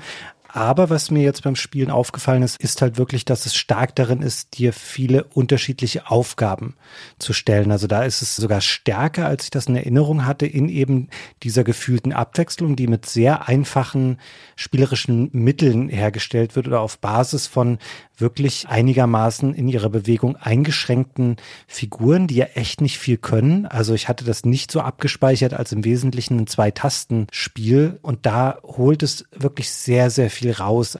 Also wie diese Figuren eingesetzt werden und welche Aufgaben man lösen muss, um da eben zum Ziel zu kommen. Das gilt natürlich zum einen spielerisch, es ist zum anderen aber auch, das haben wir vielleicht jetzt noch nicht hinreichend gesagt, das gilt natürlich auch visuell. Die Welten sind wirklich sehr, sehr unterschiedlich. Also wir haben vorhin schon mal gesagt, dass es eben in so einer typischen Dschungelwelt beginnt. Dann hat man dieses Minensetting, deren Level wir eben beschrieben haben. Das Traubental danach ist dann eher so was sehr Waldiges, würde ich sagen. Also es hat auch so ein bisschen vielleicht eher so europäischere Anleihen als die Dschungelwelten des Anfangs und danach kommen die Gorilla-Gletscher, also so eine Eiswelt. Zum Ende hin werden die Welten so ein bisschen düsterer, bedrohlicher und wir kommen auch eher in solche mechanischen Fabriksettings, wo du oft große Zahnräder und schwere Ketten hast, die da rumhängen oder brennende Ölfässer, die quasi kurz Feuer spucken und dann musst du genau in den Pausen über diese Fässer springen und das lösen. Also hier bemüht das Spiel sich auch sehr darum, dass einfach das Erlebnis sich nicht abnutzt innerhalb der Spielzeit und dass du nicht denkst, ah okay, jetzt weiß ich ja, wie man läuft und springt und jetzt gucke ich mal, wie das noch weitergeht, sondern du denkst wirklich die ganze Zeit, ah, okay, das ist jetzt neu oder das ist wieder was anderes. Und dass sich das so anfühlt, liegt auch an der relativen visuellen Lebendigkeit, die weniger durch die Hintergründe oder Settings kommt, aber einfach durch Effekte, die Rare da noch eingebaut hat. Also zum Beispiel, ich erinnere mich daran, wie es mich geflasht hat, als ich das Spiel gespielt habe. Und dann verändert sich innerhalb des Levelablaufs die Tageszeit. Und es geht dann so vom Sonnenschein rüber bis in die Abenddämmerung. Und das war auch was, was sehr, sehr ungewöhnlich war zur damaligen Zeit. Ey, was für ein Kracher das ist, dass es im zweiten Level regnet. Ja, Wahnsinn. Ja, du kommst in den ersten Level, denkst schon, boah, das sieht aber ganz schön geil aus hier. Und der erste Level ist ja nur zwei Minuten oder irgendwas. Und dann kommst du in den zweiten Level und dann regnet es da und das ändert den Look komplett. Ja, und das ist ein sensationeller Regeneffekt für die Zeit und ein 2D-Spiel. Also, das hatte ich meinen ersten Super-Moment schon. nur durch den Regen, ja. War dann nicht mal ein spielerischer Moment, sondern nur der Regen hat mich so gefreut, dass ich da eine Minute innegehalten bin und den Regen angeschaut habe. Also, da macht es relativ viel mit. Es hat auch schöne große Figuren. Wenn du so das Nashorn reitest oder so, das ist ja auch eine große Figur und die Gegner sind auch einigermaßen groß. Das hat diese ganzen Effekte. Es hat auch so Sterneffekte es hat in gleicher Form, wie du das mit dem Regen beschrieben hast, auch Schnee später, also wirklich dichtes Schneetreiben in den Leveln, die am Gorilla-Gletscher stattfinden, wo du eh so ein bisschen vorsichtiger dich bewegen musst, weil da sind auch mal rutschige Oberflächen. Und dann ist das nicht so, dass du denkst, ah, okay, da fallen mal ein, zwei Schneeflocken runter, sondern du kommst wirklich in so richtig dichtes Schneetreiben. Und so eine visuelle Dynamik, das war einfach super ungewöhnlich zur damaligen Zeit auf dem Super Nintendo. Du denkst, wow, das ist wirklich eine lebendige Spielwelt, die ich hier vor mich habe. Und das hat Rare einfach unglaublich gut gemacht. Die hätten auch auf so Sachen wie Wettereffekte oder sich wechselnde Tageszeiten einfach verzichten können. Dann hätte niemand gesagt, oh, das war aber faul, dass es da jetzt nicht anfängt zu schneien. Das sind alles so diese Tüpfelchen, die das Spiel noch mal ein bisschen stärker davon abheben, von dem, was einfach damals Jump'n'Run Standard war. Klar, es gibt eine Menge tolle Jump'n'Runs auf dem Super Nintendo, aber es gibt auch so viele, die unglaublich gleichförmig sind. Und das gilt für den Spielablauf genauso dafür, wie sie aussehen. Die sind immer bunt und freundlich und harmlos und wollen irgendwie keinem Achtjährigen wehtun. Und da ist Donkey Kong Country einfach so was anderes gewesen, so einem anderen Anspruch an die Inszenierung, an den Effekt, den es einfach allein schon beim Zuschauen bewirken will und dass es sich dazu dann auch noch sehr gut spielt, das ist natürlich dann nochmal ein zusätzliches Plus, weil das kann man im Spiel wirklich auch zuschreiben. Das spielt sich sehr, sehr gut. Also wir haben jetzt viele Level beschrieben und Aufgaben, die einen so erwarten und man kommt da auch gut durch. Also was das Design der Level angeht, die Platzierung von Gegnern, das Bewegungsgefühl der Figuren. Also du hast hier ja auch relativ, ich sage jetzt mal realistisch dargestellte Affen und die Art und Weise, wie die sich bewegen, wie die springen, wie deren Rollen ausgeführt werden. Sowas hätte schnell auch echt in die Hose gehen können, aber das haben die sehr, sehr gut umgesetzt. Also das fühlt sich sehr griffig alles an. Du hast schnell verstanden, wie du steuerst, wie die Figuren sich im Sprung verhalten. Und so kommt man einfach dann wirklich gut mit dem Spiel zurecht. Und es stellt sich eben dann auch das ein, was wir relativ am Anfang schon mal erwähnt haben, dass das Spiel dir eben so einen Flow ermöglicht.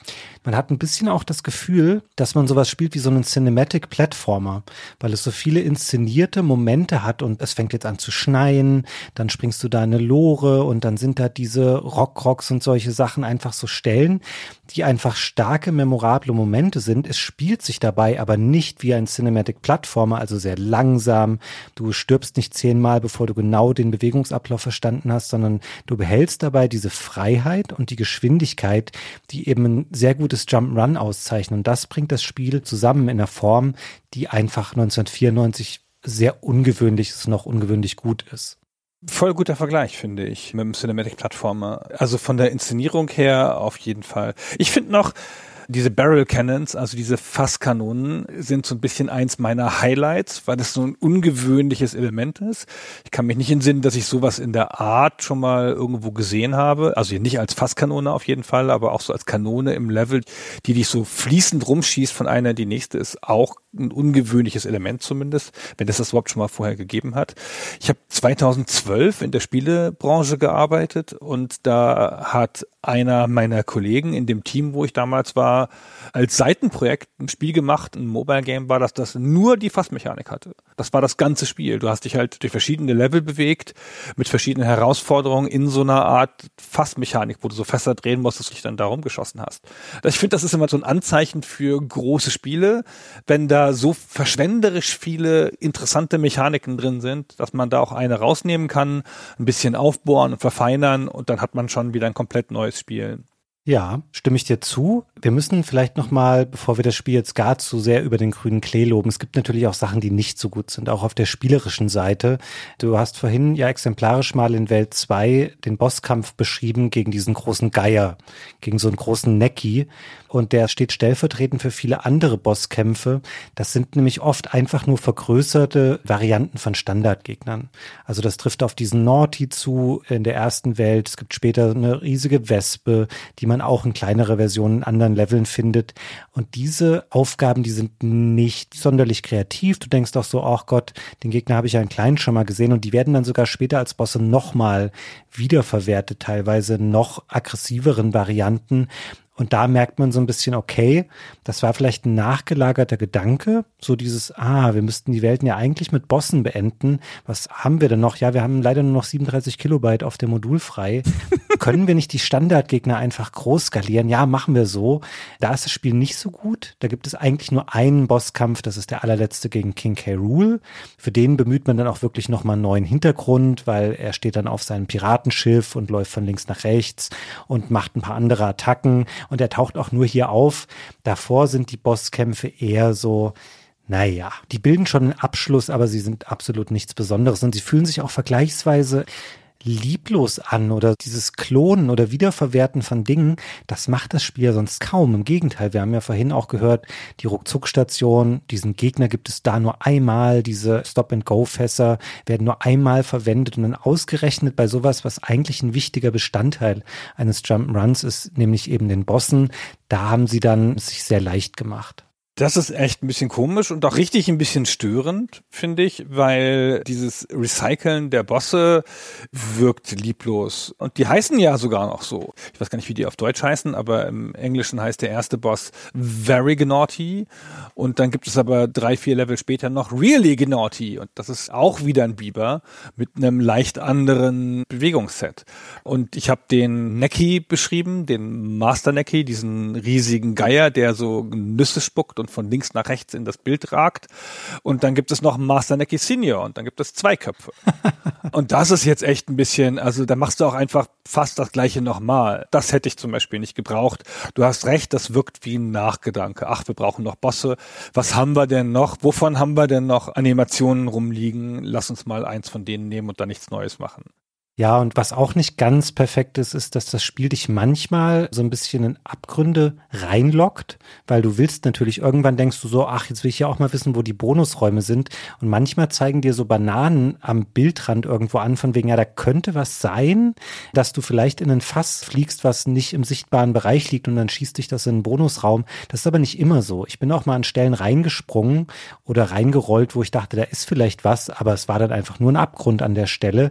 Und da ist ist das Spiel nicht ganz eindeutig so, dass du immer wirklich lesen kannst von wegen, ja, könnte hier was sein oder nicht. Das ist nicht so ganz doll gelöst. Und außerdem würde ich auch tendenziell sagen, ich weiß nicht, wie dir das ging. Spiel ist schon machbar und so. Es übertreibt es hier und da aber auch so ein bisschen mit dem Anspruch an, du musst bis zum letzten Millimeter der Kante laufen und dann springen und dann schaffst du es so über den Abgrund rüber. Das kann man schon machen. Das ist ein typisches Mittel von Jump'n'Runs, sehr präzise Sprünge zu erfordern. Es fühlt sich hier aber auch nicht immer so ganz gelungen an, beziehungsweise stört es auch so ein bisschen den Fluss, dass man manchmal so sehr, sehr genau springen muss. Ich kann das nicht beurteilen. Ich bin ja legendär schlecht in Plattformern und bin schon im zweiten Level 15 Mal gestorben oder so. Ich gebe immer mir die Schuld, wenn das so ist. ich kann das nicht objektiv beurteilen. Ich nehme an, das war so. Ich fand das Spiel schwierig, aber das heißt ja nichts. Ich finde ja jeden Plattformer schwierig. Ich fand Sly Raccoon schwierig und da haben mich alle ausgelacht damals in der Redaktion. Hm, aber das besprechen wir auch nochmal irgendwann. Das fand ich auch sehr schön. Tolles Spiel, ganz tolles Spiel, ja. Ich würde gerne noch mal ganz kurz zu meinen Fasskanonen zurück. Es ist ja eins der wenigen Elemente, die immer wieder eingesetzt werden oder immer mal wieder vorkommen, außer den normalen Sprungpassagen und so. Ja, also die Lore kommt mal oder die Sachen in der Ruckzuckstation, diese Stop-and-Go-Fässer, das kommt mal und geht dann wieder. Und diese Fasskanonen kommen ja immer wieder vor. Und da ist das halt eine frische Mechanik, die das Spiel auch so ein bisschen einsetzt als ein Timing-Rätsel. Ja, du musst ja manchmal so genau reinspringen, wenn sie sich drehen oder sich bewegen. Dann ist immer, wenn so eine Fasskanone irgendwo auftaucht, kannst du dir überlegen, ob das eine ist, die dich in einen unzugänglichen Bereich bringt. Also viele von den Bonusleveln sind ja damit erreichbar. Also es hat auch eine Erkundungsfunktion. Und dann ist das zumindest mal in dem einen Level, wo so viele sind, ändert das halt mal komplett das Pacing des Spiels.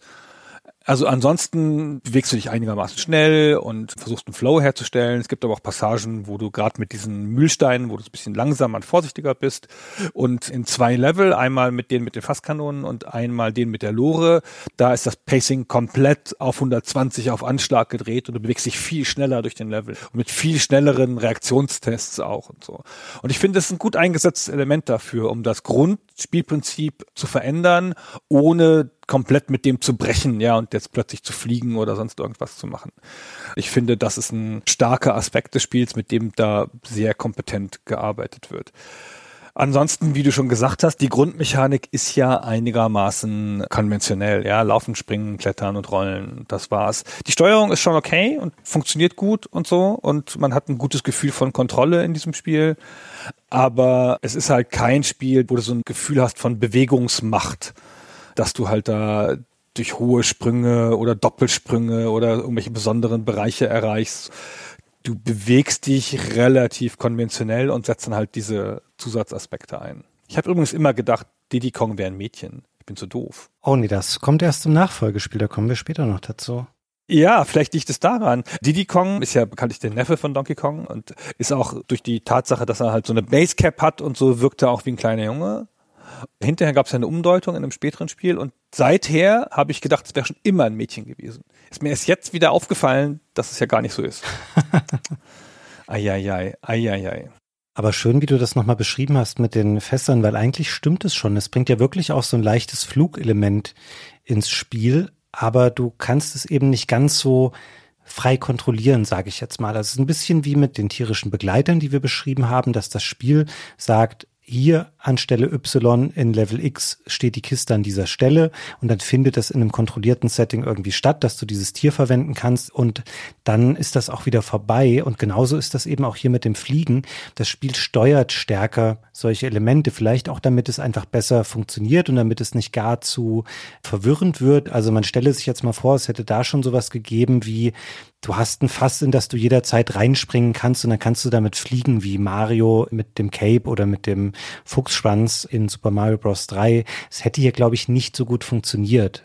Und so steuert Rare das an der Stelle sehr viel stärker, aber ich finde das an sich nicht negativ. Also es funktioniert sehr gut, um ein insgesamt sehr harmonisch und sehr kompetent designtes Spiel zu kreieren. So, Jetzt haben wir aber wirklich das Spiel sehr gelobt und haben noch fast gar nicht erwähnt, weshalb es so der Kracher ist. Denn was wir beschrieben haben, sind ja größtenteils inhaltliche Aspekte. Game Design, Gameplay und Atmosphäre und Stimmung und was es da so alles getan hat. Aber die beiden entscheidenden Sachen in dem Spiel sind ja die Schauwerte, nämlich die Musik und die Soundeffekte und die Grafik. Und da aber die Grafik technisch so besonders ist für die Zeit, wir haben es schon am Anfang ein bisschen angedeutet, behandeln wir das Thema Grafik mit der Entstehungsgeschichte zusammen, zu der wir gleich kommen. Aber lass uns doch jetzt an der Stelle nochmal einen Exkurs zu der Musik machen vorher. Ja, finde ich gut. Du hast vorhin schon mal die Musik der Unterwasserlevel gelobt und ich glaube, das ist auch was, was wir unbedingt an der Stelle einmal zeigen müssen. Die Musik stammt übrigens von im Wesentlichen drei Menschen und davon zum größten Teil von David Wise.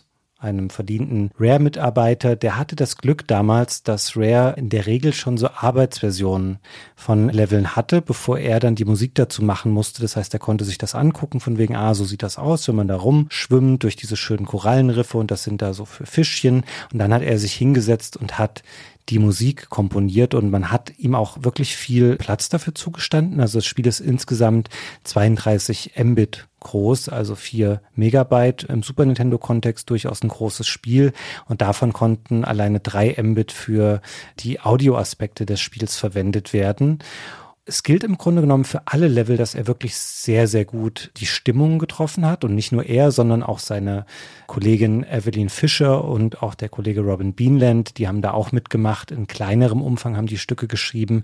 Wir hören hier einmal jetzt rein in das Unterwasserstück namens Aquatic Ambience.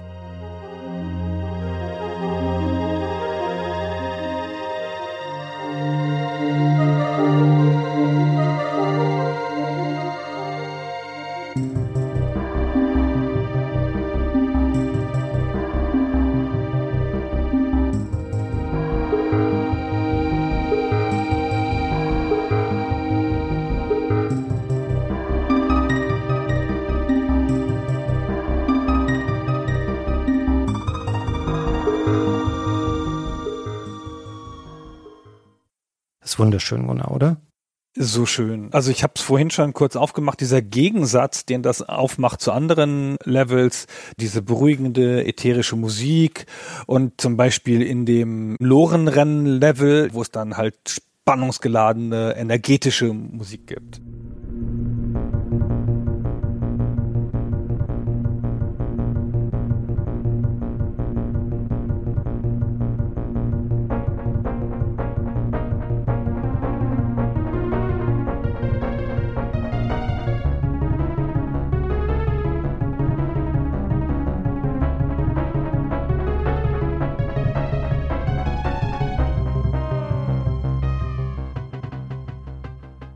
Und in den Dschungellevels mit poppigen Dschungelbeats und sowas. Also das ist ein sehr vielfältiger Soundtrack, der viele musikalische Aspekte abdeckt und der für jede Umgebung, also jeden Level und für jeden Charakter ein eigenes musikalisches Thema hat und damit auch nicht nur die Persönlichkeit der Charaktere etabliert, sondern auch so die Atmosphäre und das Tempo auch der Umgebung. Wenn du halt ein langsames Stück hast, dann ist das auch ein Level, in dem die Bewegung langsamer ist so schön wie das Aquatic Ambience ist als Stück, es ist nicht ganz repräsentativ für die übrigen Musikstücke, weil es eben sehr ruhig und auch ein bisschen getragen ist. Wir können ja noch mal ein bisschen in was fröhlicheres, beschwingteres reinhören. Das ist ein Stück von Evelyn Fischer. Das hört man häufiger, wenn man zum Beispiel auf der Weltkarte unterwegs ist.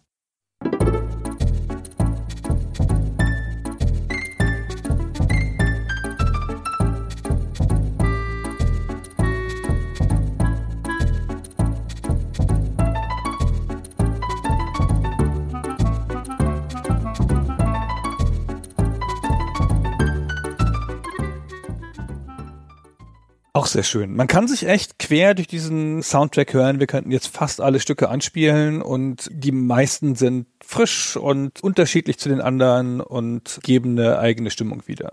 Ja, genau. Also ich finde, die Musik hat wirklich einen riesigen Anteil am Spiel und auch an der Gesamtwirkung. Jetzt mal die ganze damals so herausragende Grafik beiseite geschoben. Ich habe mal ein bisschen spaßeshalber jetzt auch mal ohne Musik gespielt und du merkst es hier wahnsinnig, wie dir das abgeht, dass da einfach die Musik nicht da ist, die Soundeffekte nicht da sind. Also das prägt dieses Spiel ganz ungemein. Nichtsdestotrotz muss man sagen, hinter den optischen Schauwerten des Spiels tritt die Musik wahrscheinlich noch mal so ein bisschen in den Hintergrund. Ja, gut. Also das ist aber auch nun wirklich das Besondere. Noch ganz kurz was zu den Soundeffekten. Ich bin jetzt kein Experte für Soundeffekte, aber mir sind die positiv aufgefallen relativ realistische Geräusche, ne, wie Fässer aufprallen und die Fußgeräusche, die Laufgeräusche der Figuren und so. Und in diesen Bonusbereichen, wenn es da kurz vor Ende ist, dann gibt es so ein tickendes Geräusch, das immer schneller wird. Das macht mich ganz kirre. Fand ich aber auch so als Feedback-Geräusch im Level, dass der auch einfach eine Ansage macht, ganz gut. So, jetzt zur Grafik. Aber erstmal zur Geschichte. Genau, bevor wir zur Grafik kommen, muss das Spiel ja erstmal geboren werden. Ich habe vorhin ja einleitend schon mal gesagt, dass viele frühe Nintendo-Spiele, also so NES, Game Boy und auch auf dem Super Nintendo noch, die entstanden halt bei Nintendo in Japan. Die haben gar keine Notwendigkeit dafür gesehen zu sagen, ja, wir brauchen irgendwie westliche Studios, die für uns Spiele machen. Das gab es hier und da zwar mal. Also selbst Rare hat Spiele gemacht, die über Nintendo schon gepublished wurden für das NES. Also zum Beispiel RC Pro M ist vielleicht ein Spiel, was auch so auf unserer B bis C Liste für eine Besprechung irgendwann mal steht, ist ein isometrisches Rennspiel von Rare. Das hat Nintendo im Westen gepublished, aber das war für die so ein kleines Nebenprodukt. Also das sieht man auch daran, das haben sie in Japan zum Beispiel gar nicht rausgebracht und der japanische Markt damals natürlich noch super wichtig. Und das sollte sich jetzt ändern. Nintendo hatte jetzt auch im Westen nämlich Bestrebungen, eigene Spiele zu machen. Also es gab bei Nintendo of America ab 1989 einen Mitarbeiter namens Tony Harmon und er war Director of Development and Acquisitions und er schaute jetzt danach, was finden sich denn für Studios, die eben nicht Nintendo Japan sind und auch sonst keine Studios aus Japan, sondern die vielleicht in den USA oder in Europa sitzen und die für Nintendo gute Spiele machen konnten. Beeinflusst war er wohl durch Aladdin für das Mega Drive, was er gesehen hatte. Und auch das entstand in den USA, nämlich bei Virgin unter der Leitung von David Perry. Und das war ein Spiel, was auch wahnsinnig gut aussieht, war auch ein Mega Drive Exclusive zu der Zeit. Also das Super Nintendo hatte auch ein Aladdin-Spiel. Ist auch gut. Also würde ich auch heute noch empfehlen. Das war aber von Capcom aus Japan und sah im direkten Vergleich nicht so gut aus. Da hat es mit Aladdin auf dem Mega Drive echt ein Spiel, was sehr filmnah aussah, also sehr schöne und sehr schön animierte Comic-Grafik und im Westen war es ja auch so, dass das Mega Drive durchaus so auf einigen Märkten im Super Nintendo ernsthaft Konkurrenz machen konnte. Und deswegen ist Tony Harmon sehr bestrebt darin gewesen, seine Aufgabe auch zu verfolgen und passende West-Studios für Nintendo zu finden. Und es war jetzt nicht so überraschend. Ich habe vorhin schon mal gesagt, Nintendo hatte schon mit Rare zusammengearbeitet und die haben ja neben RC Pro auch NES-Spiele gemacht wie Snake Rattle and Roll oder vor allem auch Battletoads. Und so kam Tony Harmon schließlich auf Rare. Und Rare, man darf es nicht vergessen, das waren ja Nintendo-Fanatiker. Ja, das Studio gibt es schon seit 1982, hat große Erfolge gefeiert auf dem ZX Spectrum zu der Zeit, hat da schon früh Spiele gehabt, die auch in den Hunderttausenden verkauft haben, Jetpack zum Beispiel. Und die haben dann ihren ganzen Katalog 1985, alle ihre bisherigen Spiele an den Publisher US Gold verkauft und haben sich komplett auf das NES gestürzt, ja, auf die 8-Bit-Konsole, das Famicom. Das war ihr neuer Fokus. Und das haben sie nicht so leichtfertig gemacht. Die haben nicht einfach, weil da eine neue Konsole auf dem Markt ist, da dann drauf gesetzt, sondern die hatten halt vorher schon angefangen, das Famicom zu reverse engineeren und da heimlich Spiele drauf zu machen, was sie gar nicht durften. Sie hatten gar keine Nintendo-Lizenz dafür. Und sind dann mal irgendwann in Kyoto bei Nintendo aufgeschlagen mit so ein paar Tech-Demos, die sie halt dafür gemacht hatten und haben denen das dann da gezeigt. Und deswegen gab es da schon eine Verbindung dahin. Deswegen durften die auch so früh schon Nintendo-Spiele machen. Und deswegen waren die auch ein bisschen ein logisches Ziel. Das heißt also, jemand, der bei Nintendo arbeitet, konnte die nicht übersehen und konnte, wenn er nach einem neuen Studio sucht, das eben ein Spiel baut aus dem Westen, als Auftragsarbeit und nicht wie die bisherigen Rare-Spiele einfach so, was sie aus sich heraus machen und dann Nintendo anbieten, sondern sie haben ja jemanden gesucht, der ihnen einen Blockbuster, ein AAA-Spiel als Auftragsarbeit macht und dann konnten sie eigentlich an Rare nicht vorbei. Zumindest mussten sie mit denen reden. Genau, du hast gerade schon mal auch das Wort Tech-Demos erwähnt und eine solche Demo, die hat dann auch Harmon zu sehen bekommen, als er Rare 1993 besucht hat. Es war nämlich eine Demo, die der Rare-Grafiker Kevin Bayliss gemacht hatte und die hat vorgerenderte 3D-Grafiken verwendet. Der Überlieferung nach war Harmon so aus dem Häuschen, dass er dann gesagt hat, ja, ihr macht jetzt für uns ein Spiel. Dann gab es noch ein bisschen Hin- und Hergespräche. Man hat sich darauf geeinigt, schließlich, dass dieser Produktionsauftrag kommt, dass sie ein Budget bekommen und dass Rare eben auch einen Nintendo-Charakter dafür verwenden darf. Und dann hat Rare wohl in relativ kurzer Zeit einen Prototypen gebaut, der auch spielbar war, hat den bei Nintendo in Japan präsentiert und die fanden das wohl alles ganz gut gut und dann hat Rare vergleichsweise freie Hand bekommen und hat ein Team gehabt aus wohl etwa so 15 Mitarbeitern unter der Leitung von Tim Stamper, der Game Director war und Rare Mitgründer mit seinem Bruder zusammen. Und dieses Team durfte das Spiel dann programmieren. Und das Ganze hat wohl stattgefunden im Wesentlichen innerhalb des Jahres 1994. Und da sind sie auch gut durchgekommen, sodass das Spiel dann eben zum Weihnachtsgeschäft 94 in allen Territorien auf den Markt kam und auch unterstützt war von großem Marketingbudget und Nintendo wollte auf jeden Fall, dass das jetzt auch ein großer Erfolg wird. Sie hatten aber auch viel investiert, denn ich habe eben schon mal gesagt, die Demo, die Harmon gezeigt wurde, verwendete vorgerenderte 3D-Grafiken und das ist ja jetzt so gar nichts, Gunnar, was wir mit dem Super Nintendo assoziieren würden. Wie hat Rare das denn geschafft, sowas dann für die damals schon relativ schwache und alte 16-Bit-Konsole zu einem Spiel zu machen? Also das ging natürlich nicht mit den Mitteln des Super Nintendo. Das ging auch nicht mit der Art, wie man bis dato für das Super Nintendo Sprites gezeichnet hat. Grundsätzlich sind das ja handgezeichnete Figuren, die man da einsetzt. Es gibt natürlich auch ein paar Ausnahmen. Schon zu der Zeit gab es Spiele, die eine ähnliche Technologie benutzt haben. Mortal Kombat comes to mind. Das hat ja auch so digitalisierte Figuren. Aber die meisten Spiele benutzen handgezeichnete Figuren, die dann von Hand animiert werden. Ja, das heißt, wenn die Figur das Bein heben soll, dann wird halt das Bein in diesen verschiedenen Phasen gezeichnet und so. Und das ist ein anspruchsvoller Prozess und das ist aufwendig und das frisst auch Speicherplatz. Und bei Donkey Kong Country sind sie einen ganz anderen Weg gegangen, weil zu der Zeit gab es schon High-End-Rechner, die man für Filme genutzt hat und für Animationen im Profibereich. Also gab es die Geräte von der Firma SGI, das sind so High-End-Computer, die besonders sich für 3D-Programmierung eignen und dazu gab es eine Software, Alias Power Animator, das ist heutzutage bekannt als Maya 3D und das ist das, wo auch heute noch ein Großteil von 3D-Figuren entsteht. Und damit hat man dann diese Figuren gemacht in 3D auf einem High-End-Computer in hochauflösenden Modellen und dann konnte man die auch in 3D animieren. Und Animation in 3D läuft ein bisschen anders als die Animation mit gezeichneten 2D-Figuren, wo man halt bei einer 2D-Figur jede einzelne Animationsphase zeichnen muss, kann man bei einer 3D-Animation theoretisch das Modell so manipulieren, so wie man so eins von diesen kleinen Holzmännchen mit den Gelenken manipuliert, mit denen man im Kunstunterricht manchmal zeichnen gelernt hat. Ich weiß nicht, ob du weißt, was ich meine. Kennst du die noch? Na klar.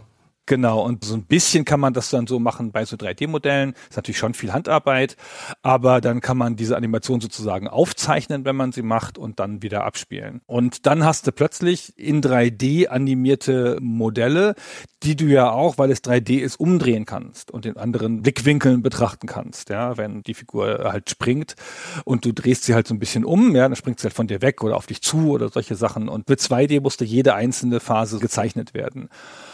Jetzt hatten sie diese animierten 3D-Modelle auf diesen High-End-Computern von Silicon Graphics und jetzt mussten die sozusagen, und das ist fast die eigentliche Kunst, jetzt mussten die runtergerechnet werden, sodass der Super Nintendo, der ja viel schwächer ist, ja, magnitudenschwächer, dass der die abspielen kann. Und dazu haben sie diese 3D-Modelle in 2D-Bilder umgewandelt, so dass die dann in dem Spiel auf dem Super Nintendo nur abgespielt werden und nicht in Echtzeit gerendert werden müssen.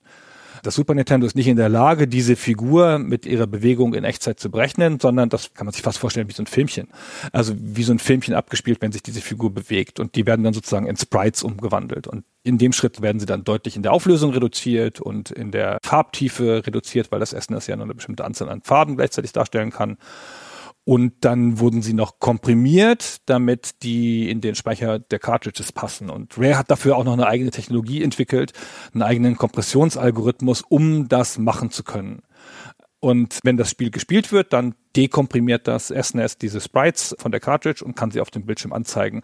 Und weil sie aber immer noch diesen 3D-Bildern ähneln, aus denen sie entstanden sind, vermitteln sie so ein Körpergefühl, haben so ein bisschen so eine Tiefe und wirken halt so 3D. Ja, sehr treffend beschrieben. Also sie unterscheiden sich wirklich sehr von dem, was man eben kannte an klassischen handgezeichneten Sprites, weil sie sehr viel lebensechter wirken. Und vielleicht noch mal kurz an der Stelle eingeschoben. Du hast ja von diesen Workstations gesprochen, von Silicon Graphics. Das waren wirklich sündhaft teure Geräte.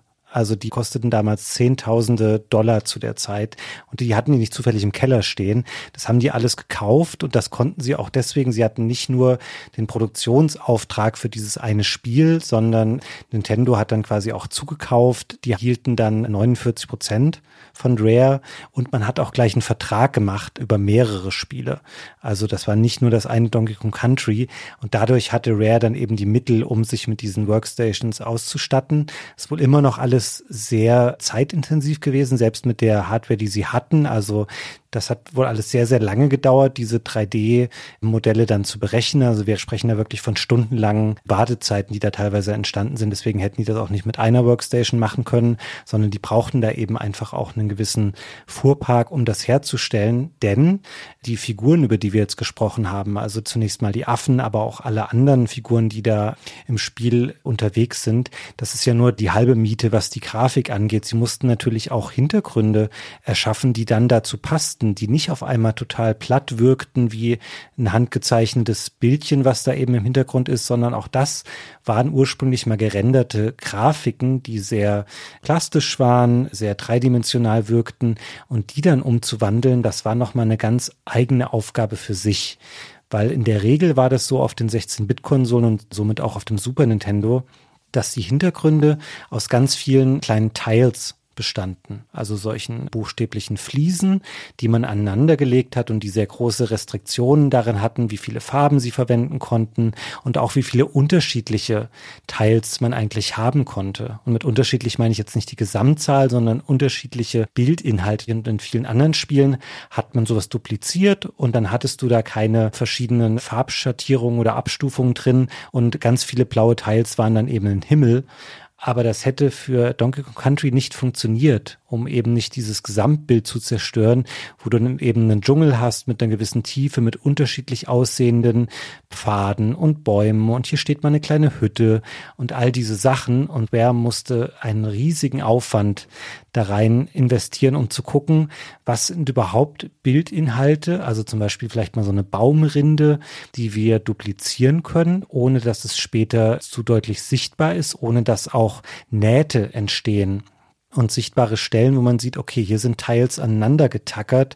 Die mussten ganz genau darauf achten, wo können wir vielleicht Sachen auch drehen oder spiegeln, um zum Beispiel, es gibt diese Baumwipfel, Siedlung, die so ein bisschen ist wie dieses Ewok-Dorf in den Star Wars-Filmen. Und wenn man da genau drauf achtet, da sind so Häuschen im Hintergrund und die Türen, die da links und rechts sind, das sind gespiegelte Versionen des gleichen Teils, damit die als Eingang und Ausgang funktionieren.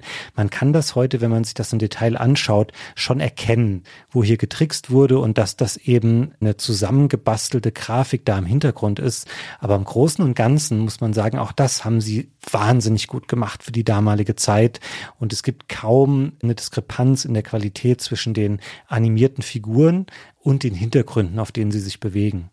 Das ist erstaunlich bruchlos, dass sie das so geschafft haben. Also ich meine, wir kennen ja zu der Zeit auch die Resident Evil Spiele, die so eine Mischtechnologie machen, die nutzen dieses Vorrendern auf eine andere Art für die Hintergründe halt und lassen davor konventionell animierte Figuren rumlaufen und da sieht man ja den Bruch sehr deutlich.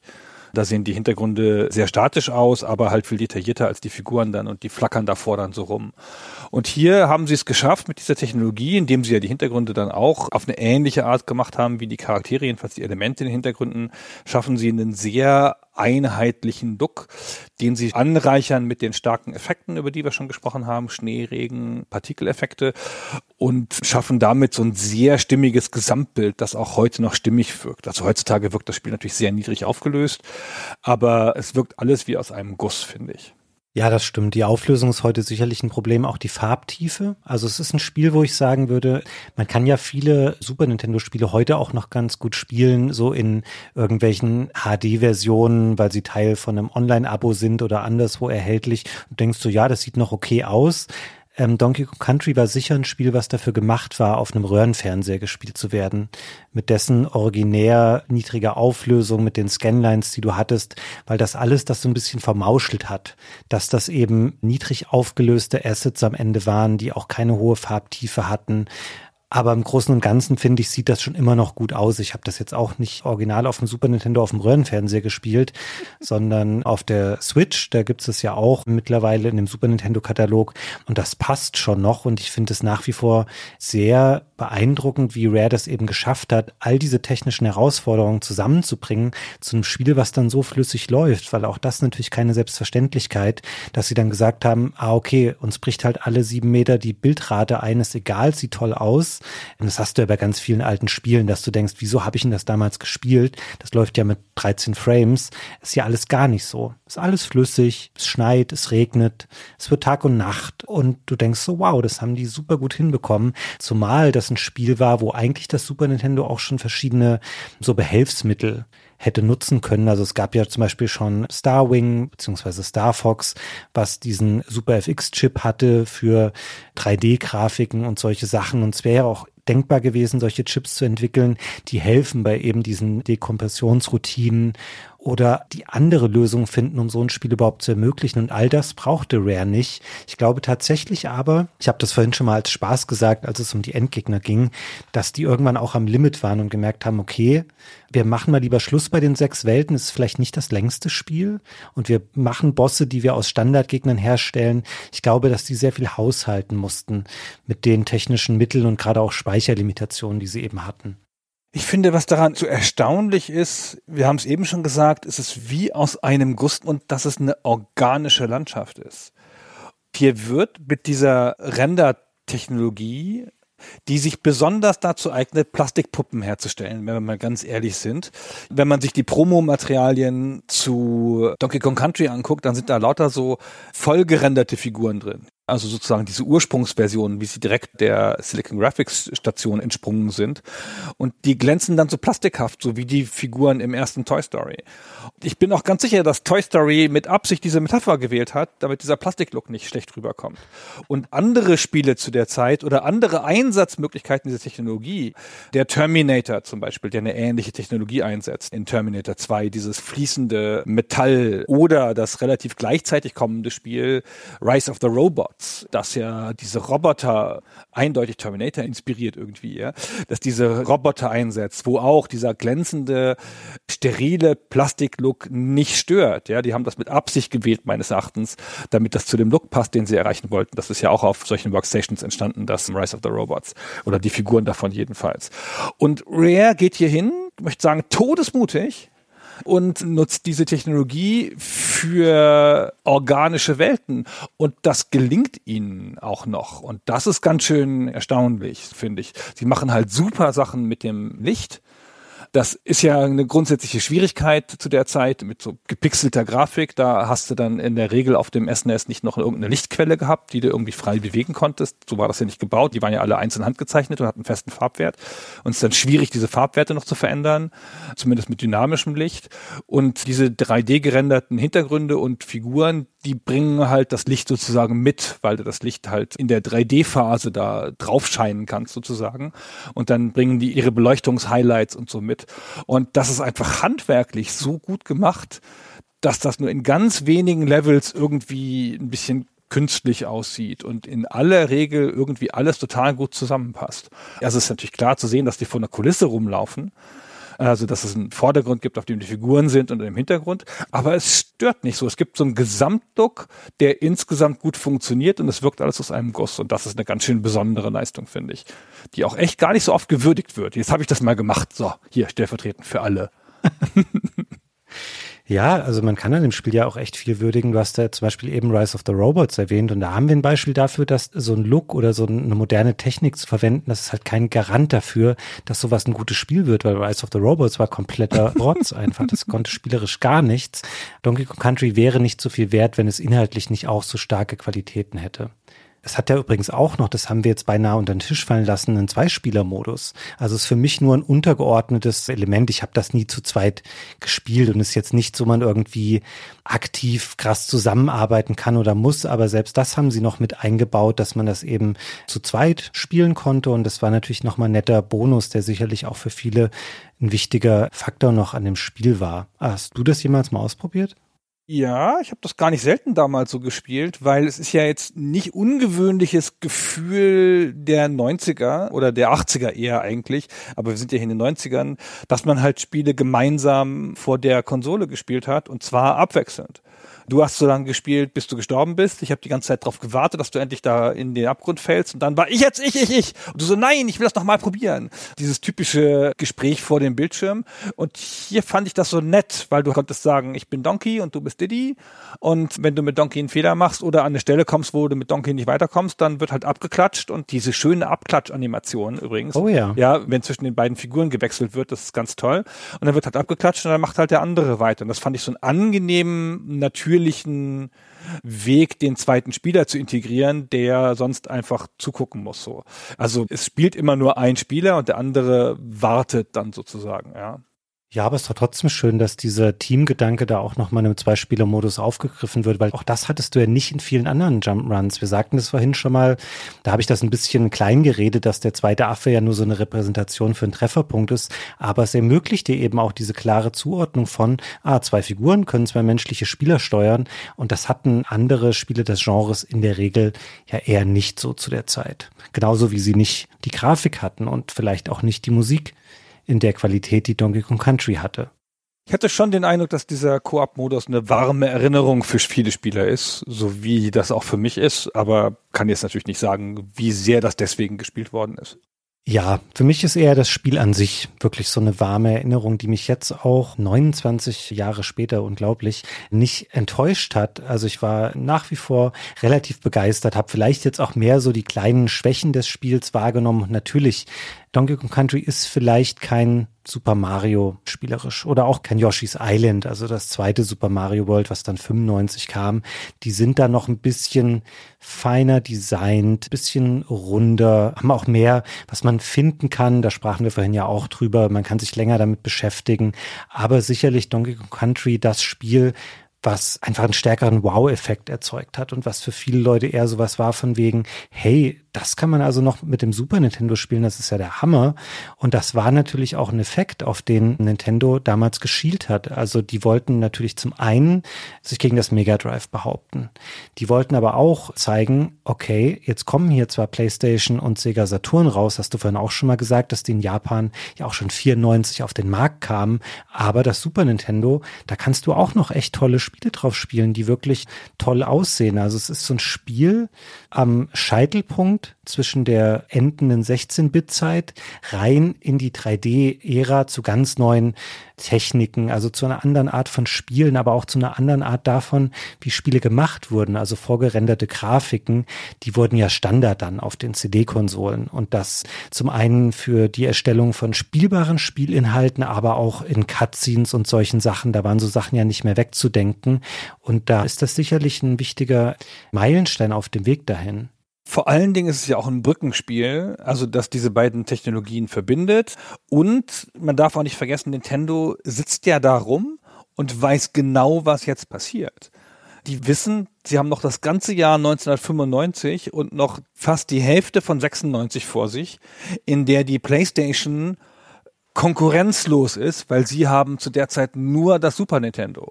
Das N64 ist ja so ein bisschen eine schwierige Entwicklung und dauert alles ein bisschen länger und das kommt erst am 23. Juni 1996 und ein paar Monate später dann in den USA und in Europa dauert es noch bis in den März 1997.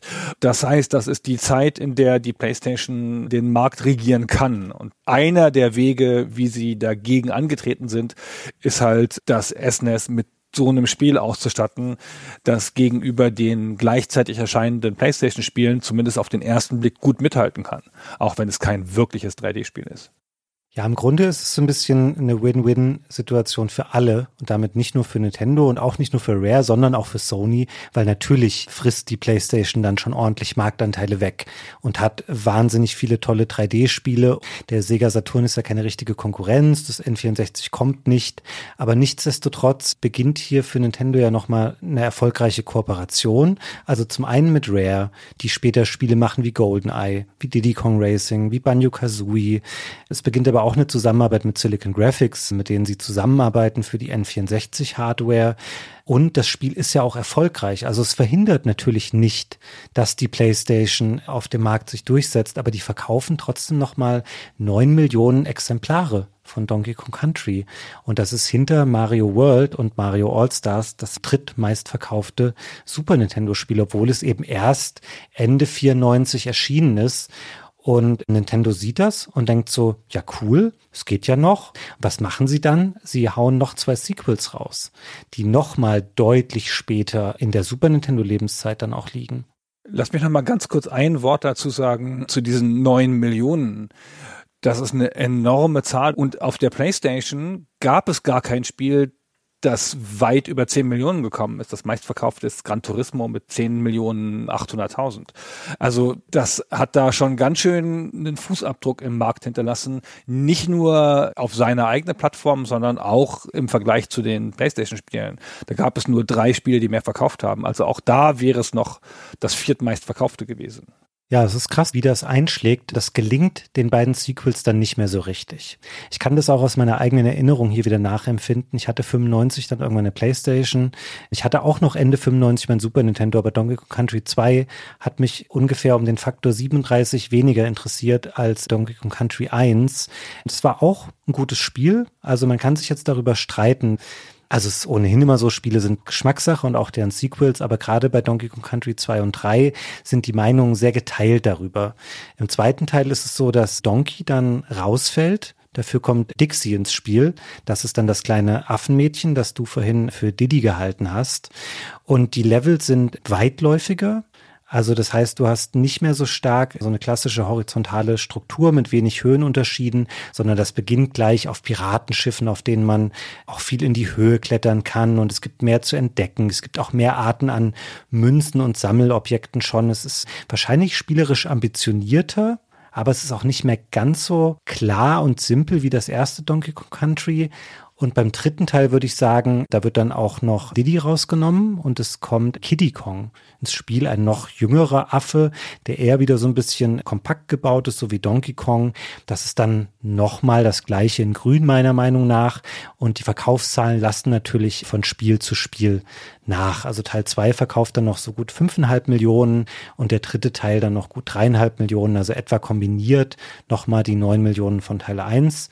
Sicherlich immer noch super und ich glaube, Nintendo hat das Beste erreicht dann noch mit dem Super Nintendo, was sie noch konnten, 95 und 96. Sie machen ja auch noch Spiele wie Yoshi's Island oder Super Mario RPG.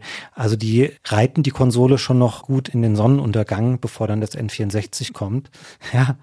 Aber für mich war das dann so auch echt sehr gute Spiele, der zweite und der dritte Teil. Ich habe sie nur damals eben dann vielleicht nicht mehr mit der Aufmerksamkeit gewürdigt, die sie verdient gehabt hätten.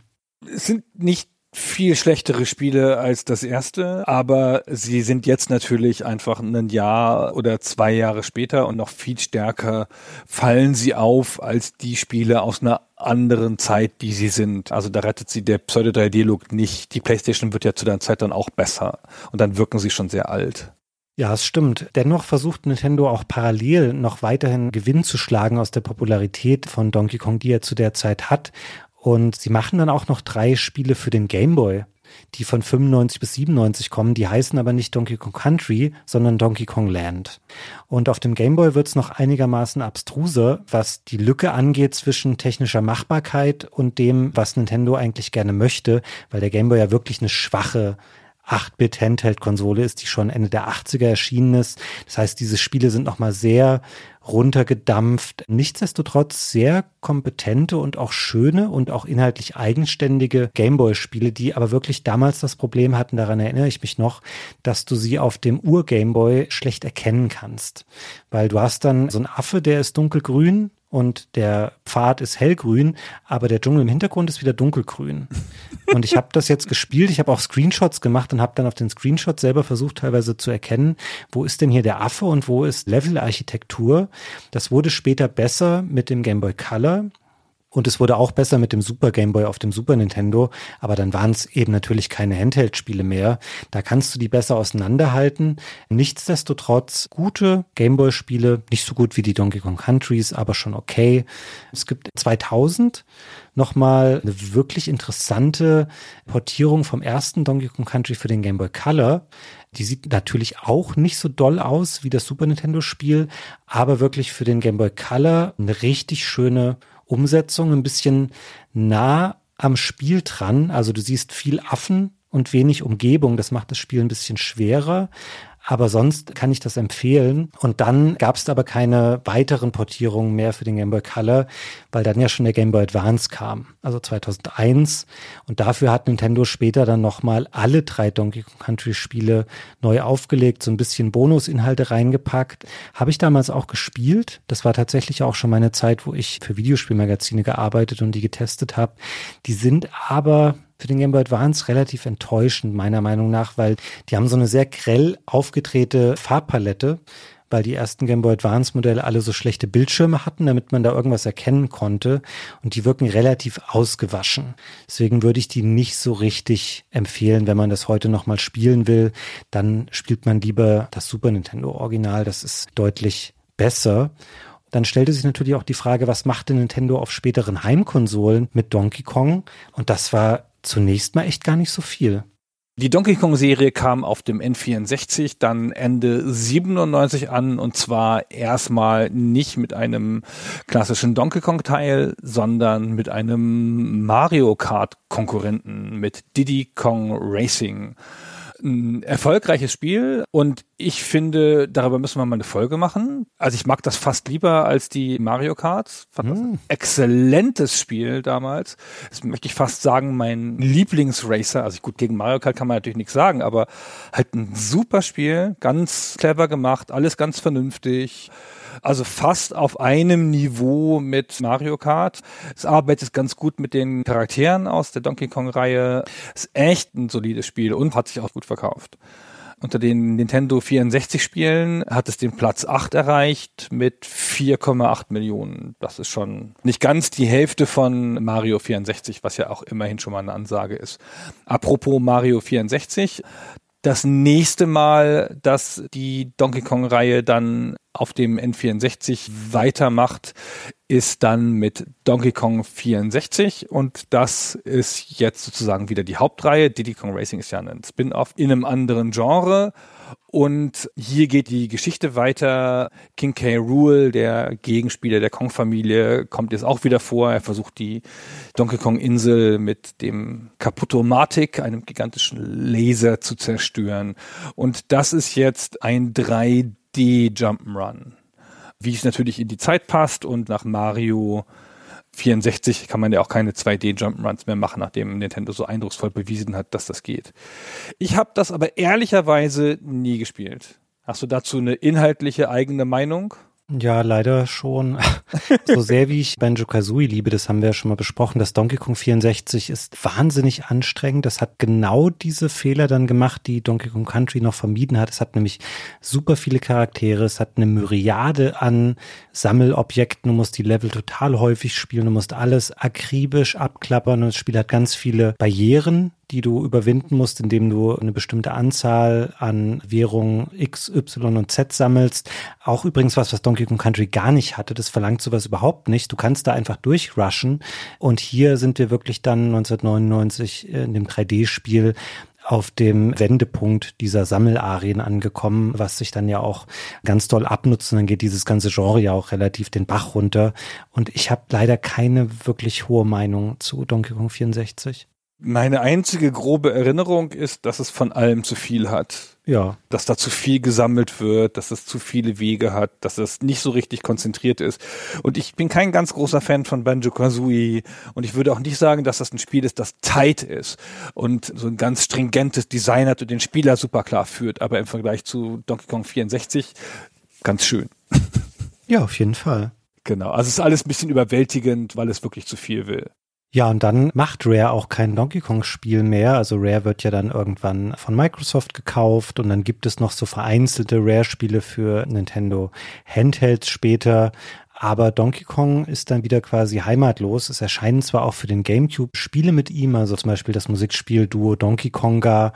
Das war damals ein Spiel mit so Special Controllern, mit so Bongo-Controllern. Entschuldige mal, das ist der beste Name ever. Donkey Konga, wie geil ist das? Das muss man mal würdigen. Stimme ich dir zu, aber das trägt natürlich auch nur bis zu einem bestimmten Punkt, wie gut der Name eines Spiels ist. Die Spiele sind so relativ okaye Musikspiele gewesen, sehr brav und so. Und dann auch natürlich schnell von Guitar Hero und allem anderen überrollt, was dann da so kam aber es kam eine ganze Zeit lang keine Jump-Run-Spiele mehr und somit auch kein Donkey Kong Country-Spiel. Ich habe es eben schon mal gesagt, der Jump-Run-Markt, der ist dann quasi weg und vor allem 2D-Jump-Runs will halt eine Weile auch kein Mensch mehr haben.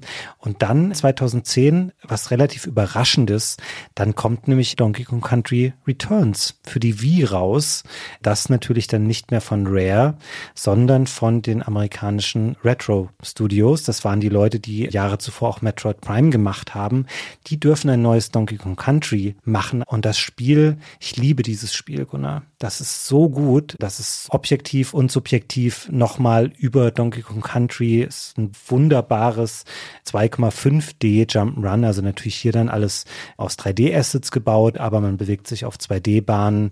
Wirklich ganz, ganz toll. Ein Riesenhit übrigens auf der Wii. Also war das stärkste Donkey Kong Spiel seit dem ersten Donkey Kong Country.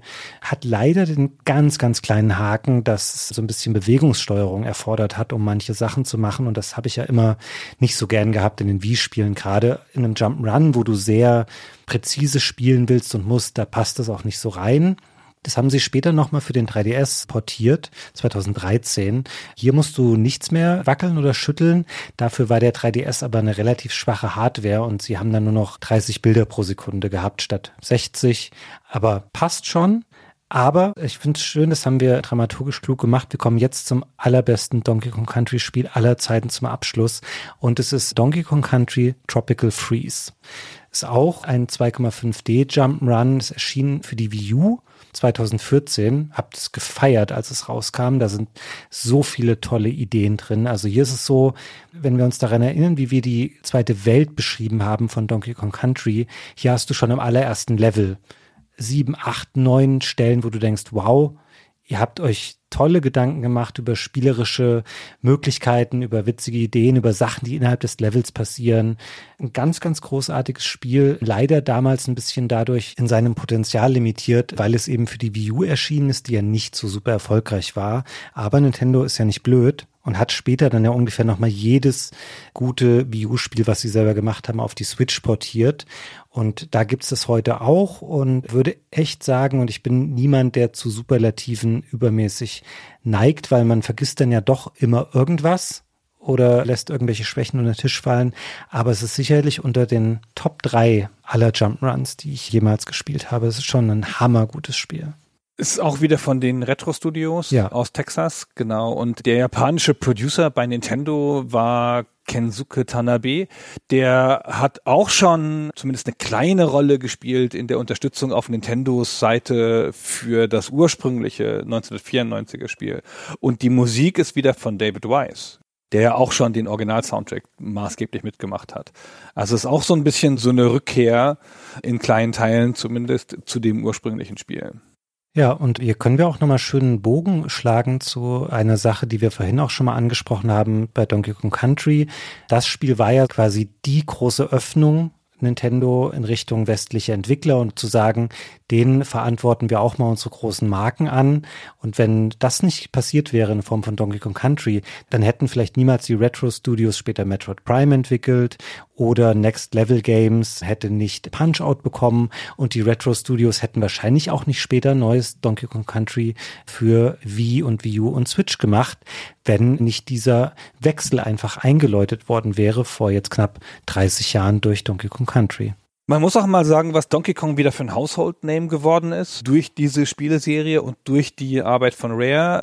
Donkey Kong ist ja berühmtermaßen eine Shigeru Miyamoto Figur, aber mit der Nintendo einfach ja nichts mehr gemacht hat. Also es gab halt ein paar Spiele auf der Arcade, alle relativ ähnlich mit Donkey Kong als dem Bösen und dann dieser große Switch zehn Jahre später von Rare, neues Studio, neue Welt, Rollenwechsel für Donkey Kong und und dann ja diese ganze Welt aufgemacht, auch an Ablegern und an neuen Spielen. Und jetzt ist Donkey Kong einfach eine nicht mehr wegzudenkende Figur aus dem Nintendo-Universum. Und ehrlich, bevor Rare da zu Werke gegangen ist, war das eine tote Franchise. Deswegen haben sie es ja auch gekriegt.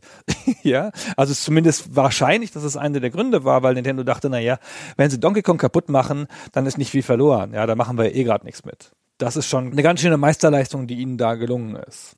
Die waren an dem Punkt schon dann so Mitte der 80er. Das Franchise, das war dann schon nicht mehr so wertvoll. Also zum Beispiel auch bei Donkey Kong 3, dem Arcade-Spiel, da gab es ja dann auch nicht mehr Mario, sondern da hat man so einen Gewächshausgärtner gespielt. Das sind einfach nicht mehr so besondere Spiele und deswegen verschwimmt es dann auch schon so. Es gab ja auch noch so verschiedene NES Donkey Kong Spiele, auch so ein Mathe-Rechenspiel und sowas. Das wurde wirklich dann erst Mitte der 90er wieder aus der Versenkung gehoben. Also die hatten das schon so ein bisschen abgenutzt vorher und dann einfach liegen lassen. Genau, und ja, wie gesagt, durch die Umkehr, ne, dass es jetzt ein positiver Charakter ist, das macht natürlich einfach viel aus. Naja, so, und das haben sie alles mit einer Technologie geschafft, die damals sehr neu war, wo sie auch dann Technologieführer waren für eine Zeit lang. Die vorgerenderten Grafiken, hast du erzählt, kommen ja dann noch zu großer Ehre im Spielebereich. Das ist aber eine Technologie, die es heutzutage so in der Form fast nicht mehr gibt. Es gibt noch ein paar Spiele, in denen gibt es vorgerenderte Zwischensequenzen, aber eigentlich sind überall die Game Engines heutzutage so leistungsfähig, dass man sich fast immer dafür entscheidet, dass Zwischensequenzen, Charaktere und Hintergründe alles in der Game Engine rendern zu lassen. Es gibt ja auch heute dedizierte Grafikkarten und sowas. Und das war aber zu der Zeit halt noch nicht denkbar, dass das in der Form schon gegangen hätte. Und das ist schon ein ganz schöner Weg, den wir da gekommen sind in 29 Jahren. Stimmt, ich bin gespannt, ob Donkey Kong irgendwann nochmal so ein technischer Wegbereiter wird, weil sie irgendwas ganz Neues dann wieder ausprobieren in einem Spiel mit ihm. Kann man sich jetzt gerade nicht so richtig vorstellen, was es wohl sein könnte, aber konnte man damals vielleicht auch nicht, bevor das Spiel rausgekommen ist. Genau, VR Kong. Fabian, vielen Dank für das Gespräch. Haben wir noch irgendwas Großes vergessen? Hast du noch was hinzuzufügen? Boah, ich glaube nicht. Wir haben erschöpfend jetzt über das Spiel gesprochen. Es hat mir großen Spaß gemacht, also das Gespräch mit dir, aber auch das Spiel nochmal zu spielen. Bin froh, dass wir diesen Klassiker jetzt hier abgehandelt haben und ich glaube, das beschließt es erstmal, bis wir irgendwann mit Diddy Kong Racing wieder zu der Kong-Sippe zurückkehren werden. Vielen Dank euch fürs Zuhören und bis zum nächsten Mal. Tschüss.